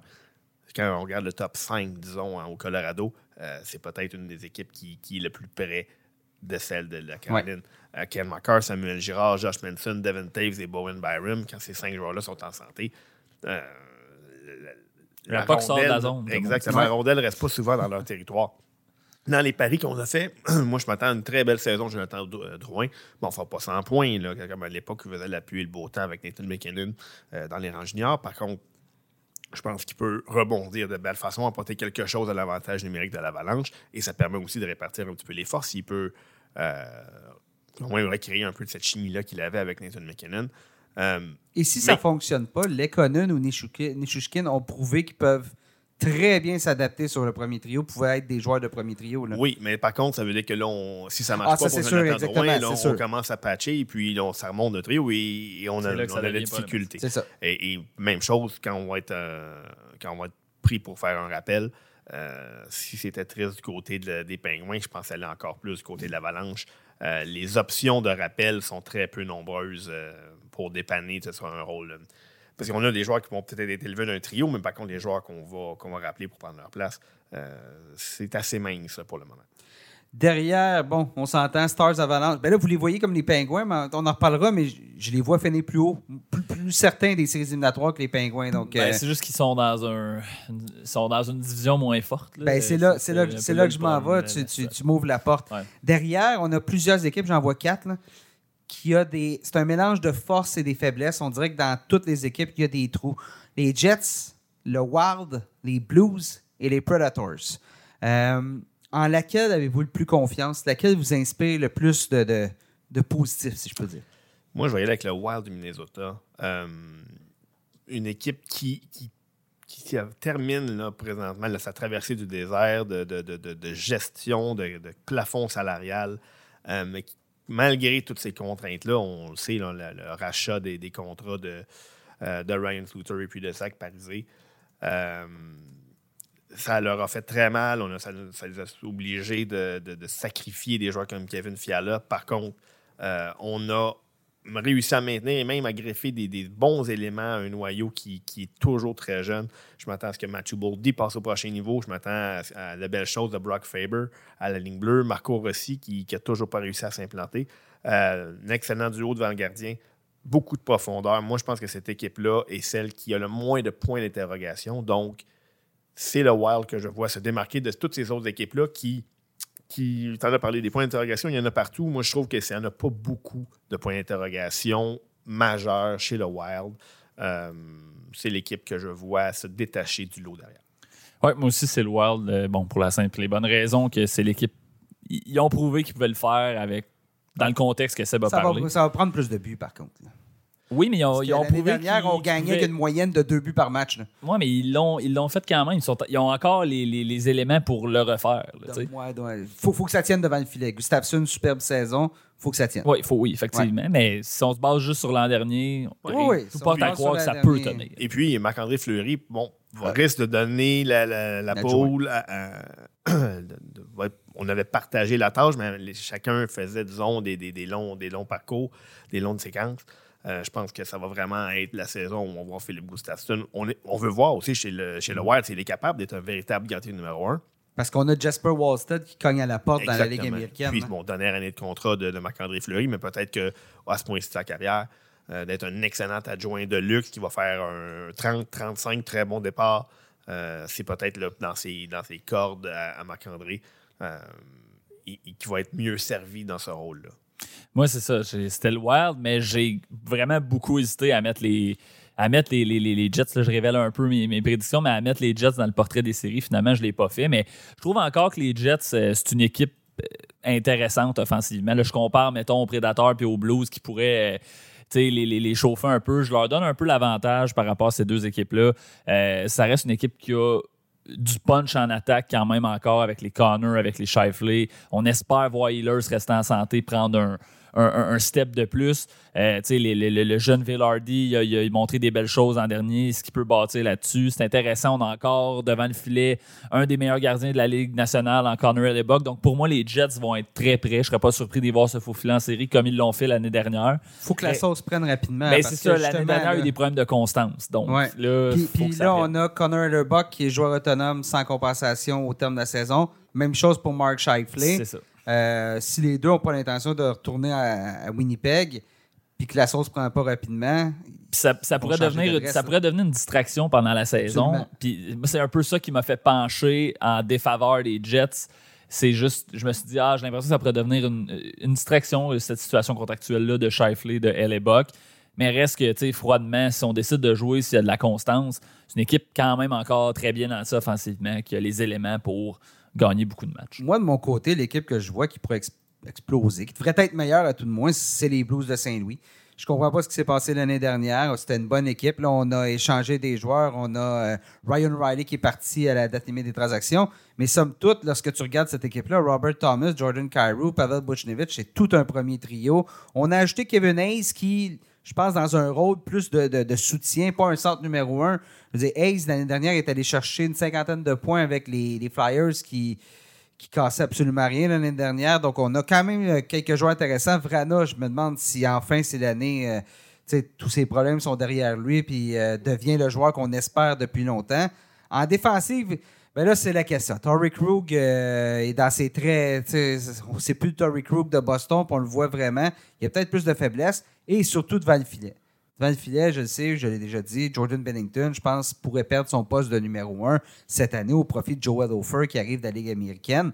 Mais moi, moi, pour moi, les Blues, je les regarde, c'est une équipe de séries éliminatoires. Et si on ne parvient pas à faire les séries éliminatoires, là, ça pourrait mal aller euh, au deuxième étage chez les Blues parce que c'était une équipe qui, à mon avis, était meilleure que ça. Et on n'a pas vraiment fait de- de reconstruction. Euh, c'est pas comme si on avait lancé à serviette une équipe qui, aurait dû être dans la course l'année dernière, qui ne l'a pas été. Si elle, n'est- si elle ne l'est pas non plus cette année, euh, ça va, ça va être, euh, il va y avoir des décisions à prendre. Mais moi, je trouve que c'est une équipe qui qui n'est pas nécessairement bâtie pour. euh, tantôt, Seb il parlait des Devils qui sont bâtis pour gagner le hockey d'aujourd'hui. Je trouve les Blues de moins en moins. Leur défensive, j'ai des, j'ai j'ai des questions. Justin Falk a eu une très bonne saison l'année dernière, mais Torrey Krug, ça a, été pénible. On ne sait pas ce que ça va donner. Euh, Parayko, il, est quand même rendu à 30 ans. Lui non plus, c'est pas, un- c'est- pas un défenseur extrêmement mobile. Il fait le travail, mais derrière, Ledy, Scandella, Bortuzzo, je sais pas, j'ai j'ai des, j'ai des doutes sur, cette- sur cette brigade défensive-là. Devant le filet, t'en as parlé. Euh, c'est la seule chose que, pour contre-argumenter, juste pour qu'on s'obstine un petit peu, c'est peut-être la seule chose qui me. Non, je comprends. Il y, a, fait il y a douter. des joueurs qui doivent en donner plus chez les Blues, ça, il n'y a pas de doute, qui devraient en donner plus. Euh, on verra bien. Comme je dis, j'ai l'impression que cette équipe-là aussi a souvent abandonné quand on voyait, on voyait Jordan Bennington donner quatre buts en deux périodes, là, quatre buts en une période parfois. là. donc, euh, si tu peux commencer avec euh, un peu plus de confiance chaque match, ben, ça pourrait aider. Euh, et euh, finalement, euh, ben, on, on en a parlé rapidement, Connor Bedard, mais je suis juste curieux de voir, vous autres, les Blackhawks, ce que vous voyez au camp et tout ça, on les garde dans la course pour le premier choix l'année prochaine? Ça va être pénible. ça va être. euh, on on s'entend, ça va être beaucoup plus excitant d'aller voir un match des Blackhawks cette saison. Euh, il va y avoir énormément de, de- de- de- de bons jeunes joueurs, que ce soit ceux qui étaient déjà là l'année dernière, que ceux qui vont se greffer cette année. Bon, Connor Bedard, évidemment. Est-ce que Kevin Karchinski va être, euh, va être là? La ligne bleue, c'est un défenseur qui, qui est très, très, très excitant, qui, qui, qui est très offensif. Euh, lui, par contre, c'est la Ligue nationale ou c'est les rangs. Donc, on va voir si on décide qu'il n'a plus rien à apprendre euh, dans les rangs juniors. Par contre, ça reste une très jeune équipe. Oui, on a greffé quelques vétérans, mais des Connor Perry, des, des Corey Perry, des Nick Foligno, des Taylor Hall, c'est pas des joueurs qui vont faire qui vont faire pencher la balance en, faveur des, euh, des Blackhawks. C'est beaucoup de points d'interrogation devant le filet. Euh, la ligne bleue, bon, oui, il y a Seth Jones. Euh, par contre, bon, Connor Murphy, c'est pas. On, on parle pas d'une brigade défensive qui se compare avantageusement à la très grande majorité des, euh, des équipes de la Ligue nationale. Donc, oui, il y a de très. Le futur est prometteur. Par contre, il ne faut pas se surprendre si on est encore dans la course pour, euh, pour le premier choix de l'année, prochaine. Oui, exactement. On avance, dernière section, section Pacifique. Et bon, c'est là qu'on retrouve les champions de la Coupe Stanley, les Golden Knights de Vegas. On le sait, c'est très, très, très difficile euh, pour euh, une équipe de gagner deux fois de suite la Coupe Stanley. Mais somme toute, ce qu'on a entendu chez les Golden Knights, c'est qu'on a terminé les dernières séries en santé. Et ça, c'est un gros avantage quand on regarde justement l'avalanche où on avait été pas, mal, pas mal euh, magané l'année précédente. Donc, euh, votre avis, les Golden Knights, une deuxième, ça se peut ou euh, ça se peut pas? Bon, ça se peut. Écoute, c'est impossible que ça se peuvent pas avec la, formation qu'on a, qu'on a assemblée. une autre équipe qui, qui malgré les succès, a réussi à garder presque intact son noyau. On a perdu Riley Smith qu'on a dû échanger au Pingouin. Euh, sinon, c'est pas mal la même équipe. Et on a une saison complète d'Ivan Barbachev qui a eu euh, qui, était une, qui, a, à, merveille aux côtés de Jack Eichel et de Jonathan Marchessault. Euh, cette équipe-là a, selon moi, juste égratigné le potentiel qu'elle pouvait, qu'elle pouvait avoir. Jack Eichel était le meilleur pointeur l'année dernière. Il n'a même pas, même pas eu 70 points. Donc, c'est sûr et certain que la santé de Mark Stone va être un point d'interrogation. ce joueur-là en santé, change complètement la dynamique de cette équipe-là. On, l'a vu à son retour en série, exactement. Euh, devant le filet, c'est un point d'interrogation. Aden Hill a été excellent en série, mais y a pas, les, Golden Knights n'ont pas gagné grâce à Aden Hill. On a gagné malgré la présence d'Aden Hill. Euh, on a récompensé avec un, contrat assez lucratif. Est-ce que Logan Thompson va reprendre son poste? Il a fait du très bon travail, mais a été blessé, longue activité. C'est pas, pas le duo de gardiens, disons, le plus, euh, sexy. le plus sexy de la mm-hmm. ligue. Mais, par contre. Mais c'est le duo de gardiens parfait pour faire du 50-50 pour pas cher. Exact. Tu gagnes, tu es là. On va y aller avec le gardien qui est, qui est hot en bon français. Euh, la brigade défensive va quand même très, très bien euh, leur faciliter la vie. on va marquer des buts à Vegas. cette équipe-là va demeurer une une puissance. Et peut-être plus construite pour les séries que la saison. Avec la brigade défensive imposante et mobile, euh, c'est vraiment, on l'a vu en série, là, ça s'approchait pas beaucoup du but de Hayden Hill. Donc peut-être, peut-être pas terminer premier dans la Pacifique. On en terminera là-dessus, on en reparlera, mais euh, peut-être pas. L'autre, l'équipe qui pourrait menacer, c'est les Oilers. Mais encore euh, là, à Edmonton, comme chaque année, la question qui demeure, c'est pas combien de points pour McDavid, c'est pas combien de points pour Leon Draisaitl, c'est qui va garder les buts? Est-ce que Stuart Skinner en a fait assez l'année dernière et peut refaire, peut continuer sur cette lancée-là intéressante qu'il avait? Est-ce que Jack Campbell peut rebondir après une année très difficile? Vous la, vous la voyez comment, cette, cette situation-là des gardiens à Edmonton? Ben, moi, je vois, euh, je vois, je pense, un peu comme l'année dernière, une espèce de situation de, partage des, responsabilités, là, comme ça a été le cas pendant, disons, la, bon, trois quarts de la saison. Partage, euh, partage égal ou partage par séquence? Ben, oui, peut-être partage par séquence, effectivement. C'est pas un mauvais point que tu amènes, mais tu sais, on a donné de gros contrat à, Jack Campbell. Je pense qu'on va vouloir qu'il se relance, simplement parce que faut, euh, faut trouver une solution avec lui, là, parce qu'on il est, il est très, très bon depuis le début du camp d'entraînement, Jack Campbell. Donc, exact. c'est encourageant. Puis, comme tu l'as dit, un gardien qui, n'importe quel joueur de la qui a un, un contrat d'envergure et qui a, été la grosse prise d'une équipe pendant une, chasse aux joueurs autonomes, on a tendance à vouloir bien faire paraître nos patrons. On va lui donner toutes les chances de rebondir parce que, bon, Stuart Skinner, euh, ça demeurait quand même une recrue. Est-ce qu'il va être capable de, reproduire ses, performances? On va avoir besoin d'un Jack Campbell à un moment ou à un autre, ce soit cette saison ou l'année prochaine. Il faut que Jack Campbell devienne le gardien qu'on a embauché à fort prix euh, l'été dernier je m'attends vraiment à ça, un peu, à, un peu du pareil au même par rapport à l'an dernier. C'est vrai, Nick, que l'an dernier, c'était beaucoup en fonction des, performances récentes qu'on utilisait gardien. Mais là, pour le reste, pour les Oilers, euh, je pense qu'on n'a pas. Euh, on n'a pas à s'éterniser sur leur, leur dossier. C'est pour moi une équipe qui va finir euh, très près du sommet euh, de l'Association de l'Ouest. Une année euh, complète avec Mathias Ekholm. C'est ça, une année complète avec Mathias Ekholm. En attaque, on n'a pas besoin d'en parler. bon, on a un Evan Bouchard qui va possiblement prendre. On l'a vu en série, il a pris. ça va être la continuité de ce qu'on a vu en série, en fait, je pense, cette saison. Donc Ouais, c'est ça. Le, le point d'interrogation, c'est devant le filet. Peut-être un peu en défensive aussi. Là, on aimerait comme, tu sais, on aimerait peut-être ajouter un, un autre défenseur, si ça va être possible avec le plafond Peut-être salarial. peut-être à droite aussi avec l'arrivée de Connor Brown. Est-ce qu'il peut.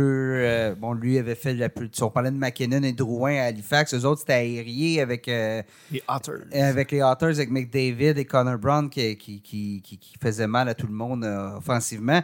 Donc, bon, il y a peut-être quelques questions, mais somme toute, en saison, ça devrait bien se dérouler. Ça devrait être correct pour les Oilers. Après ça, c'est en séries éliminatoires que ça vient euh, souvent se compliquer. Je reste dans l'Ouest canadien. Je vais vous parler des Canucks et des Flames. Deux équipes qui ont, somme toute, été très décevantes l'année dernière. Ça a coûté le poste des deux entraîneurs, d'ailleurs, là-bas. Donc, deux nouveaux dirigeants. Bon, Rick Tockett était déjà là. Dans le cas de Ryan Oska, euh, va commencer la saison cette année avec les Flames. Mais quand je regarde ces deux équipes-là sur papier, je me dis, c'est deux équipes de série, ça. C'est pas vrai que on devrait, on devrait rater les séries. Vous pouvez, vous pouvez me dire que j'ai tort, j'ai pas de problème avec Bon, ça. tu là. as tort, il n'y a pas de problème. OK.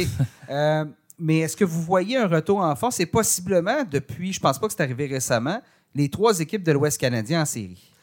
Ben non, pas pour les trois. Une des deux, oui. Euh, moi, de mon côté, je pense que c'est les Canucks. Euh, moi, j'ai beaucoup aimé ce qu'on a, qu'on a, qu'on a eu comme rendement à partir du moment où, où Rick Tockett a pris ses aises derrière le banc. On a fini la saison sur une très belle lancée. Thatcher Demko, quand il est revenu de sa dernière blessure, a été dominant devant le filet. Euh, on a une attaque qui sait on sait que l'attaque des, des Canucks peut, peut produire. La, la brigade défensive menée par Quinn Hughes, c'est peut-être pas la plus fiable de toute la Ligue nationale, euh, mais elle est suffisamment efficace, à mon avis, pour, euh, pour, Tenez le coup. pour tenir le coup. Ouais. Oui, c'est presque, c'est presque ça. Euh, c'est sûr et certain qu'on on a, euh, on a eu à faire des, choix. Euh, on a racheté des contrats à fort prix. Euh, on pense entre autres à, Oliver Rickman Larson, qui n'est plus là. Euh, on, a, on a payé un gros prix pour aller chercher un gars comme Philippe Ronek. Je pense qu'on lui a donné énormément de responsabilités. Il s'est blessé l'année dernière après avoir été acquis. Donc, ça, c'est peut-être le, joueur qui, qui est le X-Factor, la carte cachée, dont l'impact va avoir un, gros, un gros- une grosse importance. Même chose du côté de Carson aussi, euh, qui est un joueur peut-être très sous-estimé, mais connu un petit peu. Mais c'est sûr qu'à la profondeur, elle n'est pas là. Euh, c'est le point d'interrogation. Pour ce qui est du reste, moi, je pense que le, système mis en place par Rick Tockett euh, autour de Thatcher Demko va faire en sorte que cette équipe-là va rebondir. Et moi, je trouve, pour une équipe qui n'est pas la plus talentueuse, avoir un système comme celui de Rick Tockett euh, Ça va leur permettre de se faufiler. Ce ne sera, pas, euh, sera pas une équipe qui va dominer c'est dans la ça. saison régulière, mais je pense qu'ils vont se faufiler en série. Je serais, euh, je serais pas surpris que les Canucks se, se faufilent en, en série, mais euh, moi, c'est mon équipe que j'ai l'équipe que j'ai choisie pour se faufiler. Je pense pas que les je pense pas que les trois équipes de, de l'Ouest vont être en, en série. Moi, c'est les Flames. Euh, tu sais, Seb a parlé de l'arrivée de Rick Tockett qui a changé l'équipe, mais rappelez-vous, l'arrivée de Bruce Boudreau pendant la saison 2021-2022 avait changé l'équipe aussi, puis on a vu ce que ça a donné l'année dernière. Donc, euh, la question, c'est est-ce que ça va tenir pour une saison complète chez les Canucks? Hâte de voir. Pas impossible. là, ça reste une équipe avec beaucoup de talent. Mais moi, j'ai plutôt été avec les, avec les Flames simplement parce que je trouve que euh, c'est une équipe qui, l'an dernier, on a beaucoup parlé de, de qui n'a pas eu la, la, la- la- saison rêvée, sa, sa- sa baisse de production qui était une des qui était historique, je, je- je pense. Là. Euh, Mais il faut pas oublier que c'est quelque chose qui était généralisé chez, chez tous les joueurs des Flames. Puis ça, pour moi, ça m'indique que euh, il y, a peut-être quelque chose qui fonctionnait pas euh, avec, euh, avec l'entraîneur. Donc, est-ce que l'arrivée de, de- de Ryan Oska va, va, dynamiser l'équipe, apporter un vent de fraîcheur? Je pense que oui. C'est ça. Je pense vraiment que l'équipe au complet fonctionnait au ralenti. L'équipe au complet, c'était généralisé. Euh, je pense qu'on va, on va, on va s'en sortir. Il ne faut pas oublier les Flames, ça reste une équipe qui a une très bonne brigade défensive encore, des éléments en attaque. Ça ne sera pas une équipe dominante, je pense. Ça va être une équipe capable de, de, de- de- de- d'être fatigante, de gagner des matchs. Puis euh, moi, je pense qu'ils vont se glisser en série. Encore là, tout est, de- tout est devant le filet. Là. Mais devant le filet aussi, Jacob Markstrom, c'est une mauvaise saison, une bonne, une mauvaise. Là, ils viennent d'en avoir une mauvaise, donc là, techniquement, ils devraient en avoir une, devraient en avoir une bonne. Puis on a Dustin Wolf là, qui, a, qui Ouais, attend sa chance. ouais. Euh, bon, Dan Vladar est un des bons adjoints de la Ligue nationale et Dustin Wolf est un des meilleurs espoirs de, de- de toute la, la Ligue nationale devant le filet. Donc, je- je- moi aussi, j'ai mes doutes envers Jacob Markstrom. Euh, j'ai mes doutes. La, brigade défensive, elle est bonne, par contre, moi, ce, que, quand je regarde une brigade défensive dont euh, 5 des 7 réguliers vont devenir joueurs autonomes à la fin de la saison, euh, je trouve que ça. euh, ça c'est difficile de, bâtir quelque chose quand tu as autant de, joueurs qui font partie de ton noyau, qui font face à autant d'incertitudes. On peut ajouter Elias Lennon là, dans le lot. On a parlé tout à l'heure des Jets avec euh, Connor Edebach et euh, Mark Scheifele. Si Elias Lennon, euh, on ne parvient pas à s'entendre avec lui en cours de saison et qu'on est vraiment en- dans la course, mais qu'on ne parvient pas à s'entendre avec lui, qu'est-ce qu'on fait avec Elias Lennon si on n'est pas dans le portrait des séries, mais tout près? Est-ce qu'on s'accroche, quitte à perdre notre centre numéro un pour rien? Euh, même chose avec notre brigade défensive, qui, à part Mackenzie Weegar et Rasmus Anderson, en sont tous à leur dernière année de contrat. Euh, c'est tous des bons défenseurs, qu'il n'y en a aucun qui est un, un défenseur dominant, euh, qui fait partie du lot de, de toutes les très bonnes équipes. On a un défenseur numéro un. Euh, exemple, avec les Canucks, on a Quinn Hughes, mais Rasmus Anderson, est-ce que c'est vraiment un défenseur numéro un dominant? Je ne peux pas le mettre dans cette Mais catégorie-là. c'est une défensive qui fonctionne un peu plus par comité, là, je dirais. Qui, qui, c'est, c'est plus la, la- la force de plusieurs joueurs plus que d'un seul homme à Calgary, mais tu sais, on a parlé de, de- de l'offensive des, des- des Flames qui a eu un- une, une panne généralisée, ça- à part, bon, Mackenzie Weegar, un petit peu sous-estimé dans, dans- dans peut-être sa relance, Rasmus Anderson, ça va bien, mais le reste, c'est pas des grands, des, des grands distributeurs de rondelles.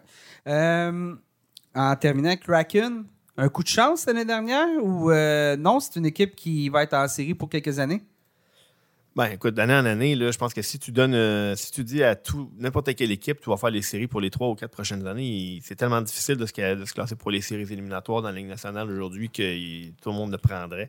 Il n'y a aucune certitude. Moi, je pense qu'on a tous les éléments pour reproduire. Je pense que le, ils, ont été, ils ont été très sévèrement jugés sur le repêchage d'expansion parce qu'on a toujours comparé ça à ce que le- le- les, les Golden Knights avaient fait. Il ne faut pas oublier que le scénario était complètement différent. Les Ouais. équipes a- avaient fait leur pratique, là, leur brouillon était fait avec les Golden Knights, puis on, on s'est attelé à la tâche avec plus de temps pour se préparer pour le Kraken.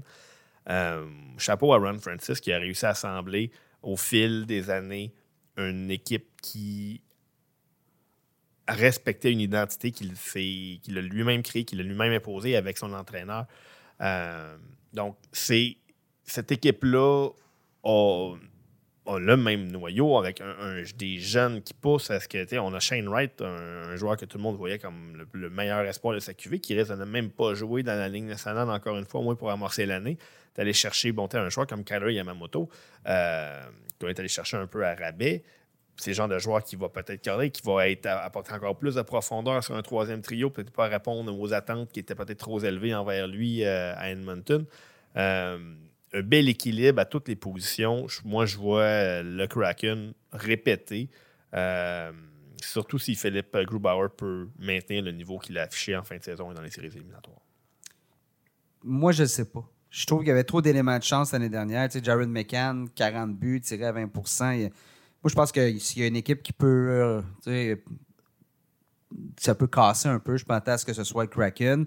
Euh, devant le filet aussi, c'est c'est coup-ci, coup-ça. Ça l'était l'année dernière, puis ça pourrait l'être encore. Donc, je sais pas. Kraken, moi, je les vois pas. On va, en parler, là, mais je les, je les vois pas en série. Je pense qu'il y a, trop d'équipes qui cognent à la porte.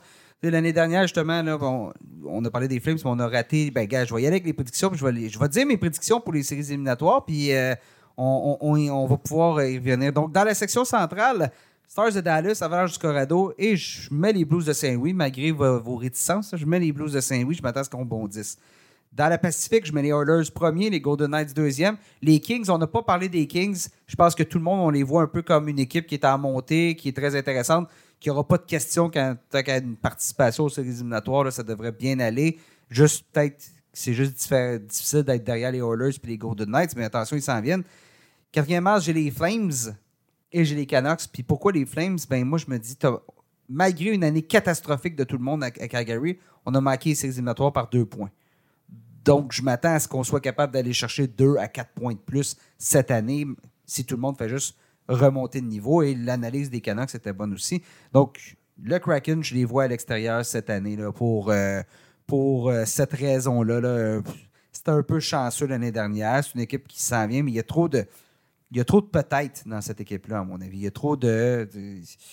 Ça se peut que ça aille bien. Matty Benier, ça va être sa deuxième saison. Y a une gang de la deuxième saison qui l'attend? Peut-être un peu. Donc, euh, je me garde une gêne sur le Kraken. Hugues?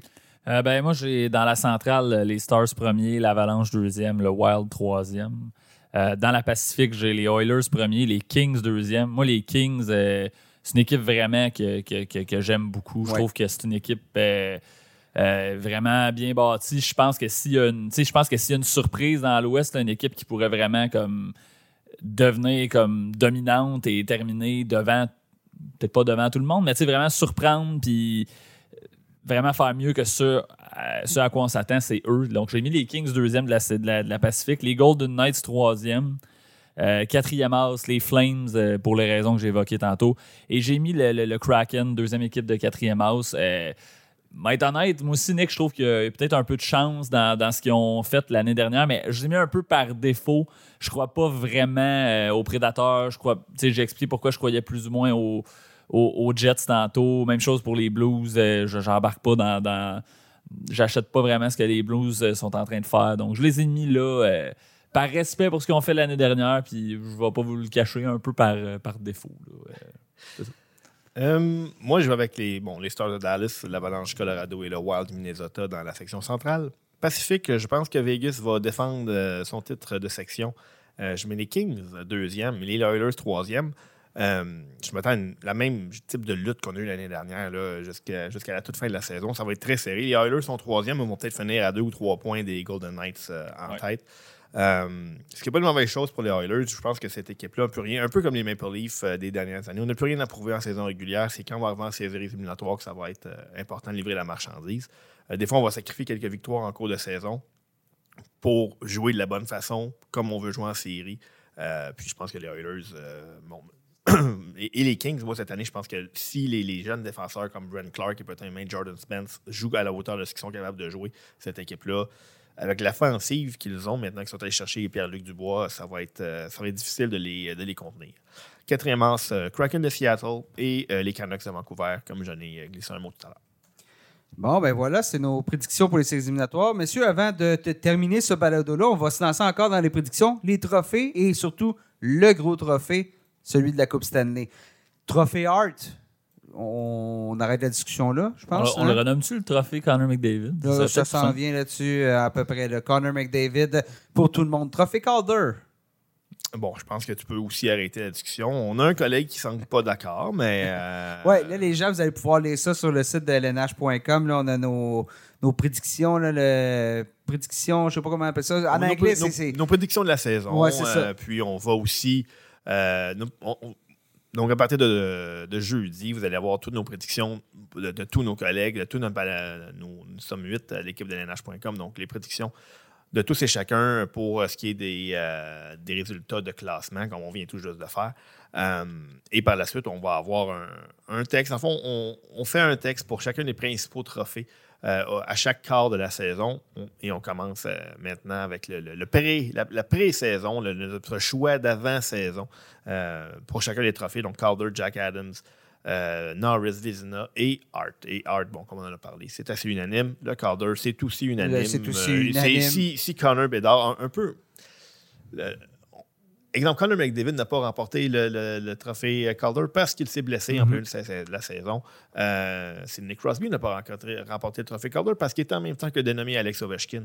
Euh, donc, Connor Bedard, c'est son trophée à perdre. Par contre, on n'est pas à l'abri d'une surprise. Et, parfois, ce qui arrive certaines années, c'est que c'est un joueur de 19 ans qui, qui, est resté une année de plus dans l'NCAA ou dans le junior qui vient causer la surprise. Mais cette année, il n'y en a pas vraiment. Peut-être coulé, oui, coulé pour être là, là mais... Luke, Hughes. Euh, Luke Hughes, bon, ben, Hughes. je, mettais, je mettais, j'ai oublié ces deux noms-là. Ah, et, euh, disons, le, seul, le seul autre euh, candidat qui a reçu un vote de première place dans notre palmarès, c'était Devon Levi. moi, j'ai dit pourquoi je pense pas qu'on va lui confier les rênes, mais si jamais on confie les rênes à Devon Levi et que les Sabres sont en série, ça veut dire que Devon Levi a eu son mot à dire. Donc, je comprends l'argument. Euh, même si on, s'entend tous pour dire que Connor Bedard est une, tête en haut de tout le monde. Trophée Vizina maintenant? Oh, ça, c'est plus intéressant. Euh, moi, Trophée Vizina, Trophée Vizina j'étais allé avec euh, Jake Ottinger parce que Seb l'a dit tantôt, il pense que les Stars, ça pourrait terminer au sommet de la, Ligue nationale ou en tout cas parmi les équipes de tête de la Ligue nationale. C'est mon avis. Euh, moi aussi, Jake Ottinger, euh, qui a prouvé, là, ça fait deux saisons, qui est, euh, qui est dominant, qui montre de quoi il est capable. Donc, je pense, euh, le- tu sais, souvent, le, le Vézina va, souvent un gardien d'une équipe qui était, euh, on l'a vu l'année dernière avec Ulmark, on l'a vu l'année d'avant avec Chesterkin, un gardien qui, qui, qui, qui garde beaucoup de matchs, qui signe beaucoup de victoires. Je vois vraiment comme le chemin s'ouvrir pour Jake Ottinger à, à ce chapitre-là. Donc, c'est la seule raison pour laquelle je l'ai mis. Ouais, c'est la raison principale, ça, ça. pour laquelle je l'ai mis. J'ai Jake Ottinger aussi pour les mêmes raisons parce que c'est pas le, le trophée du meilleur gardien, c'est le trophée du gardien qui connaît la meilleure saison. Puis on l'a vu avec Ulmark. Est-ce que, est que je pense qu'Ottinger est devant Sorokin, Chesterkin? Euh, ben là, Vasilevski n'est pas dans la course cette année à cause des deux mois qu'il va rater, mais bon, ma réponse est non. Mais est-ce que Ottinger va avoir la meilleure saison? Je pense que oui. Seb? Euh, je complète le tour de chapeau pour euh, Jake Ottinger. Ah, bon, ben. C'est euh, c'est unanime parmi nous trois. Par contre, le, le- le vote était beaucoup plus serré pour l'ensemble de notre panel. Bon, et finalement, trophée Norris? Ben, je vais un peu pour les mêmes raisons que, que Ottinger. Moi, mon choix s'est arrêté sur Miro Iskanen. Je pense que l'année dernière, il s'est imposé comme euh, peut-être le défenseur le, le- le- le- le plus complet de, de- de la Ligue nationale de hockey, capable de, de- contribuer offensivement, dominant défensivement. Je veux dire, c'est un. tu sais, C'est un peu comme le, le- le- un peu le, Niklas Lidstrom des Stars. Il fait vraiment, vraiment, vraiment tout parfaitement sa patinoire. Donc, je pense que les Stars vont avoir une excellente saison. Euh, ça devrait permettre à Ice Cannon d'obtenir encore autant, sinon plus de points que la- l'année dernière. Donc, mon choix pour ces raisons-là, Je, ça. peux pas croire. Dans Ah, nos balados de poolers, hein. dans les balados de poolers, il nous a parlé de Makar, Makar, Makar, c'est le Oui, meilleur mais défenseur. Makar, Makar pour les Makar, poolers, Makar, oui, là. Makar, il arrive au trophée Norris puis il nous drop Miro Ice Cannon. Oui, mais ma- le, le trophée du meilleur défenseur va pas automatiquement au joueur qui obtient plus de points, là, Nick, à part l'année dernière avec ton, Ben, avec ton non, Carlson. non, mais... mais- non, mais justement, Ma- Makar fait justement pas juste ce que tu reproches à Carlson. Alors, moi, j'ai Cal Makar. Il me l'a tellement vendu pour ce que Je l'ai deuxième. hein. Ah, c'est trop tard. Je je Trop à tard, trop tard, trop tard. Mais j'ai Cal Makar parce qu'effectivement, c'est le meilleur défenseur en général de la LNH. Ça prendrait une saison record comme c'était le cas d'Eric Carson ou d'un autre, défenseur, Quinn Hughes par exemple, pour venir dépasser, un peu ce que Kel Adam Fox et euh, euh, Ice Cannon font, à mon avis. Donc, c'est pour ça que j'ai euh, au sommet. Je pense que ça, ça- pas mal sûr. On dirait que les, gens qui votent ont comme un amour pour lui en plus, parce que même lorsqu'il rate 15, euh, 15 matchs par saison euh, et dans la course pour euh, remporte le Norris, Ouais, là, je pense que. Donc, euh, McCarr devrait finir premier. Seb? Écoute, moi, j'ai euh, j'ai aussi Miro Iskanen. Oh. Bon. cher Hugues. Moi, je pense que c'est. Non, mais c'est ben, correct, je pense que ça pas- fait, moi, je pense que ça fait quatre ans que, euh, que je pense que Miro Iskanen va s'imposer puis que je le mets en pré-saison comme gagnant du trophée Norris. Un, jour, je vais avoir raison. C'est sûr et certain que ce joueur-là va gagner le trophée Norris une fois dans sa carrière. Ouais. Euh, et je pense que ça va être cette saison. Euh, parce que les Stars, comme je, je- je l'ai dit, je pense qu'on va être l'équipe à battre. Euh, et, et ce sera en grande partie en raison de- du brio de Miro Iskanen. Et puis le fait que John Klingberg soit parti l'année dernière, ça l'a amené à un autre niveau offensivement.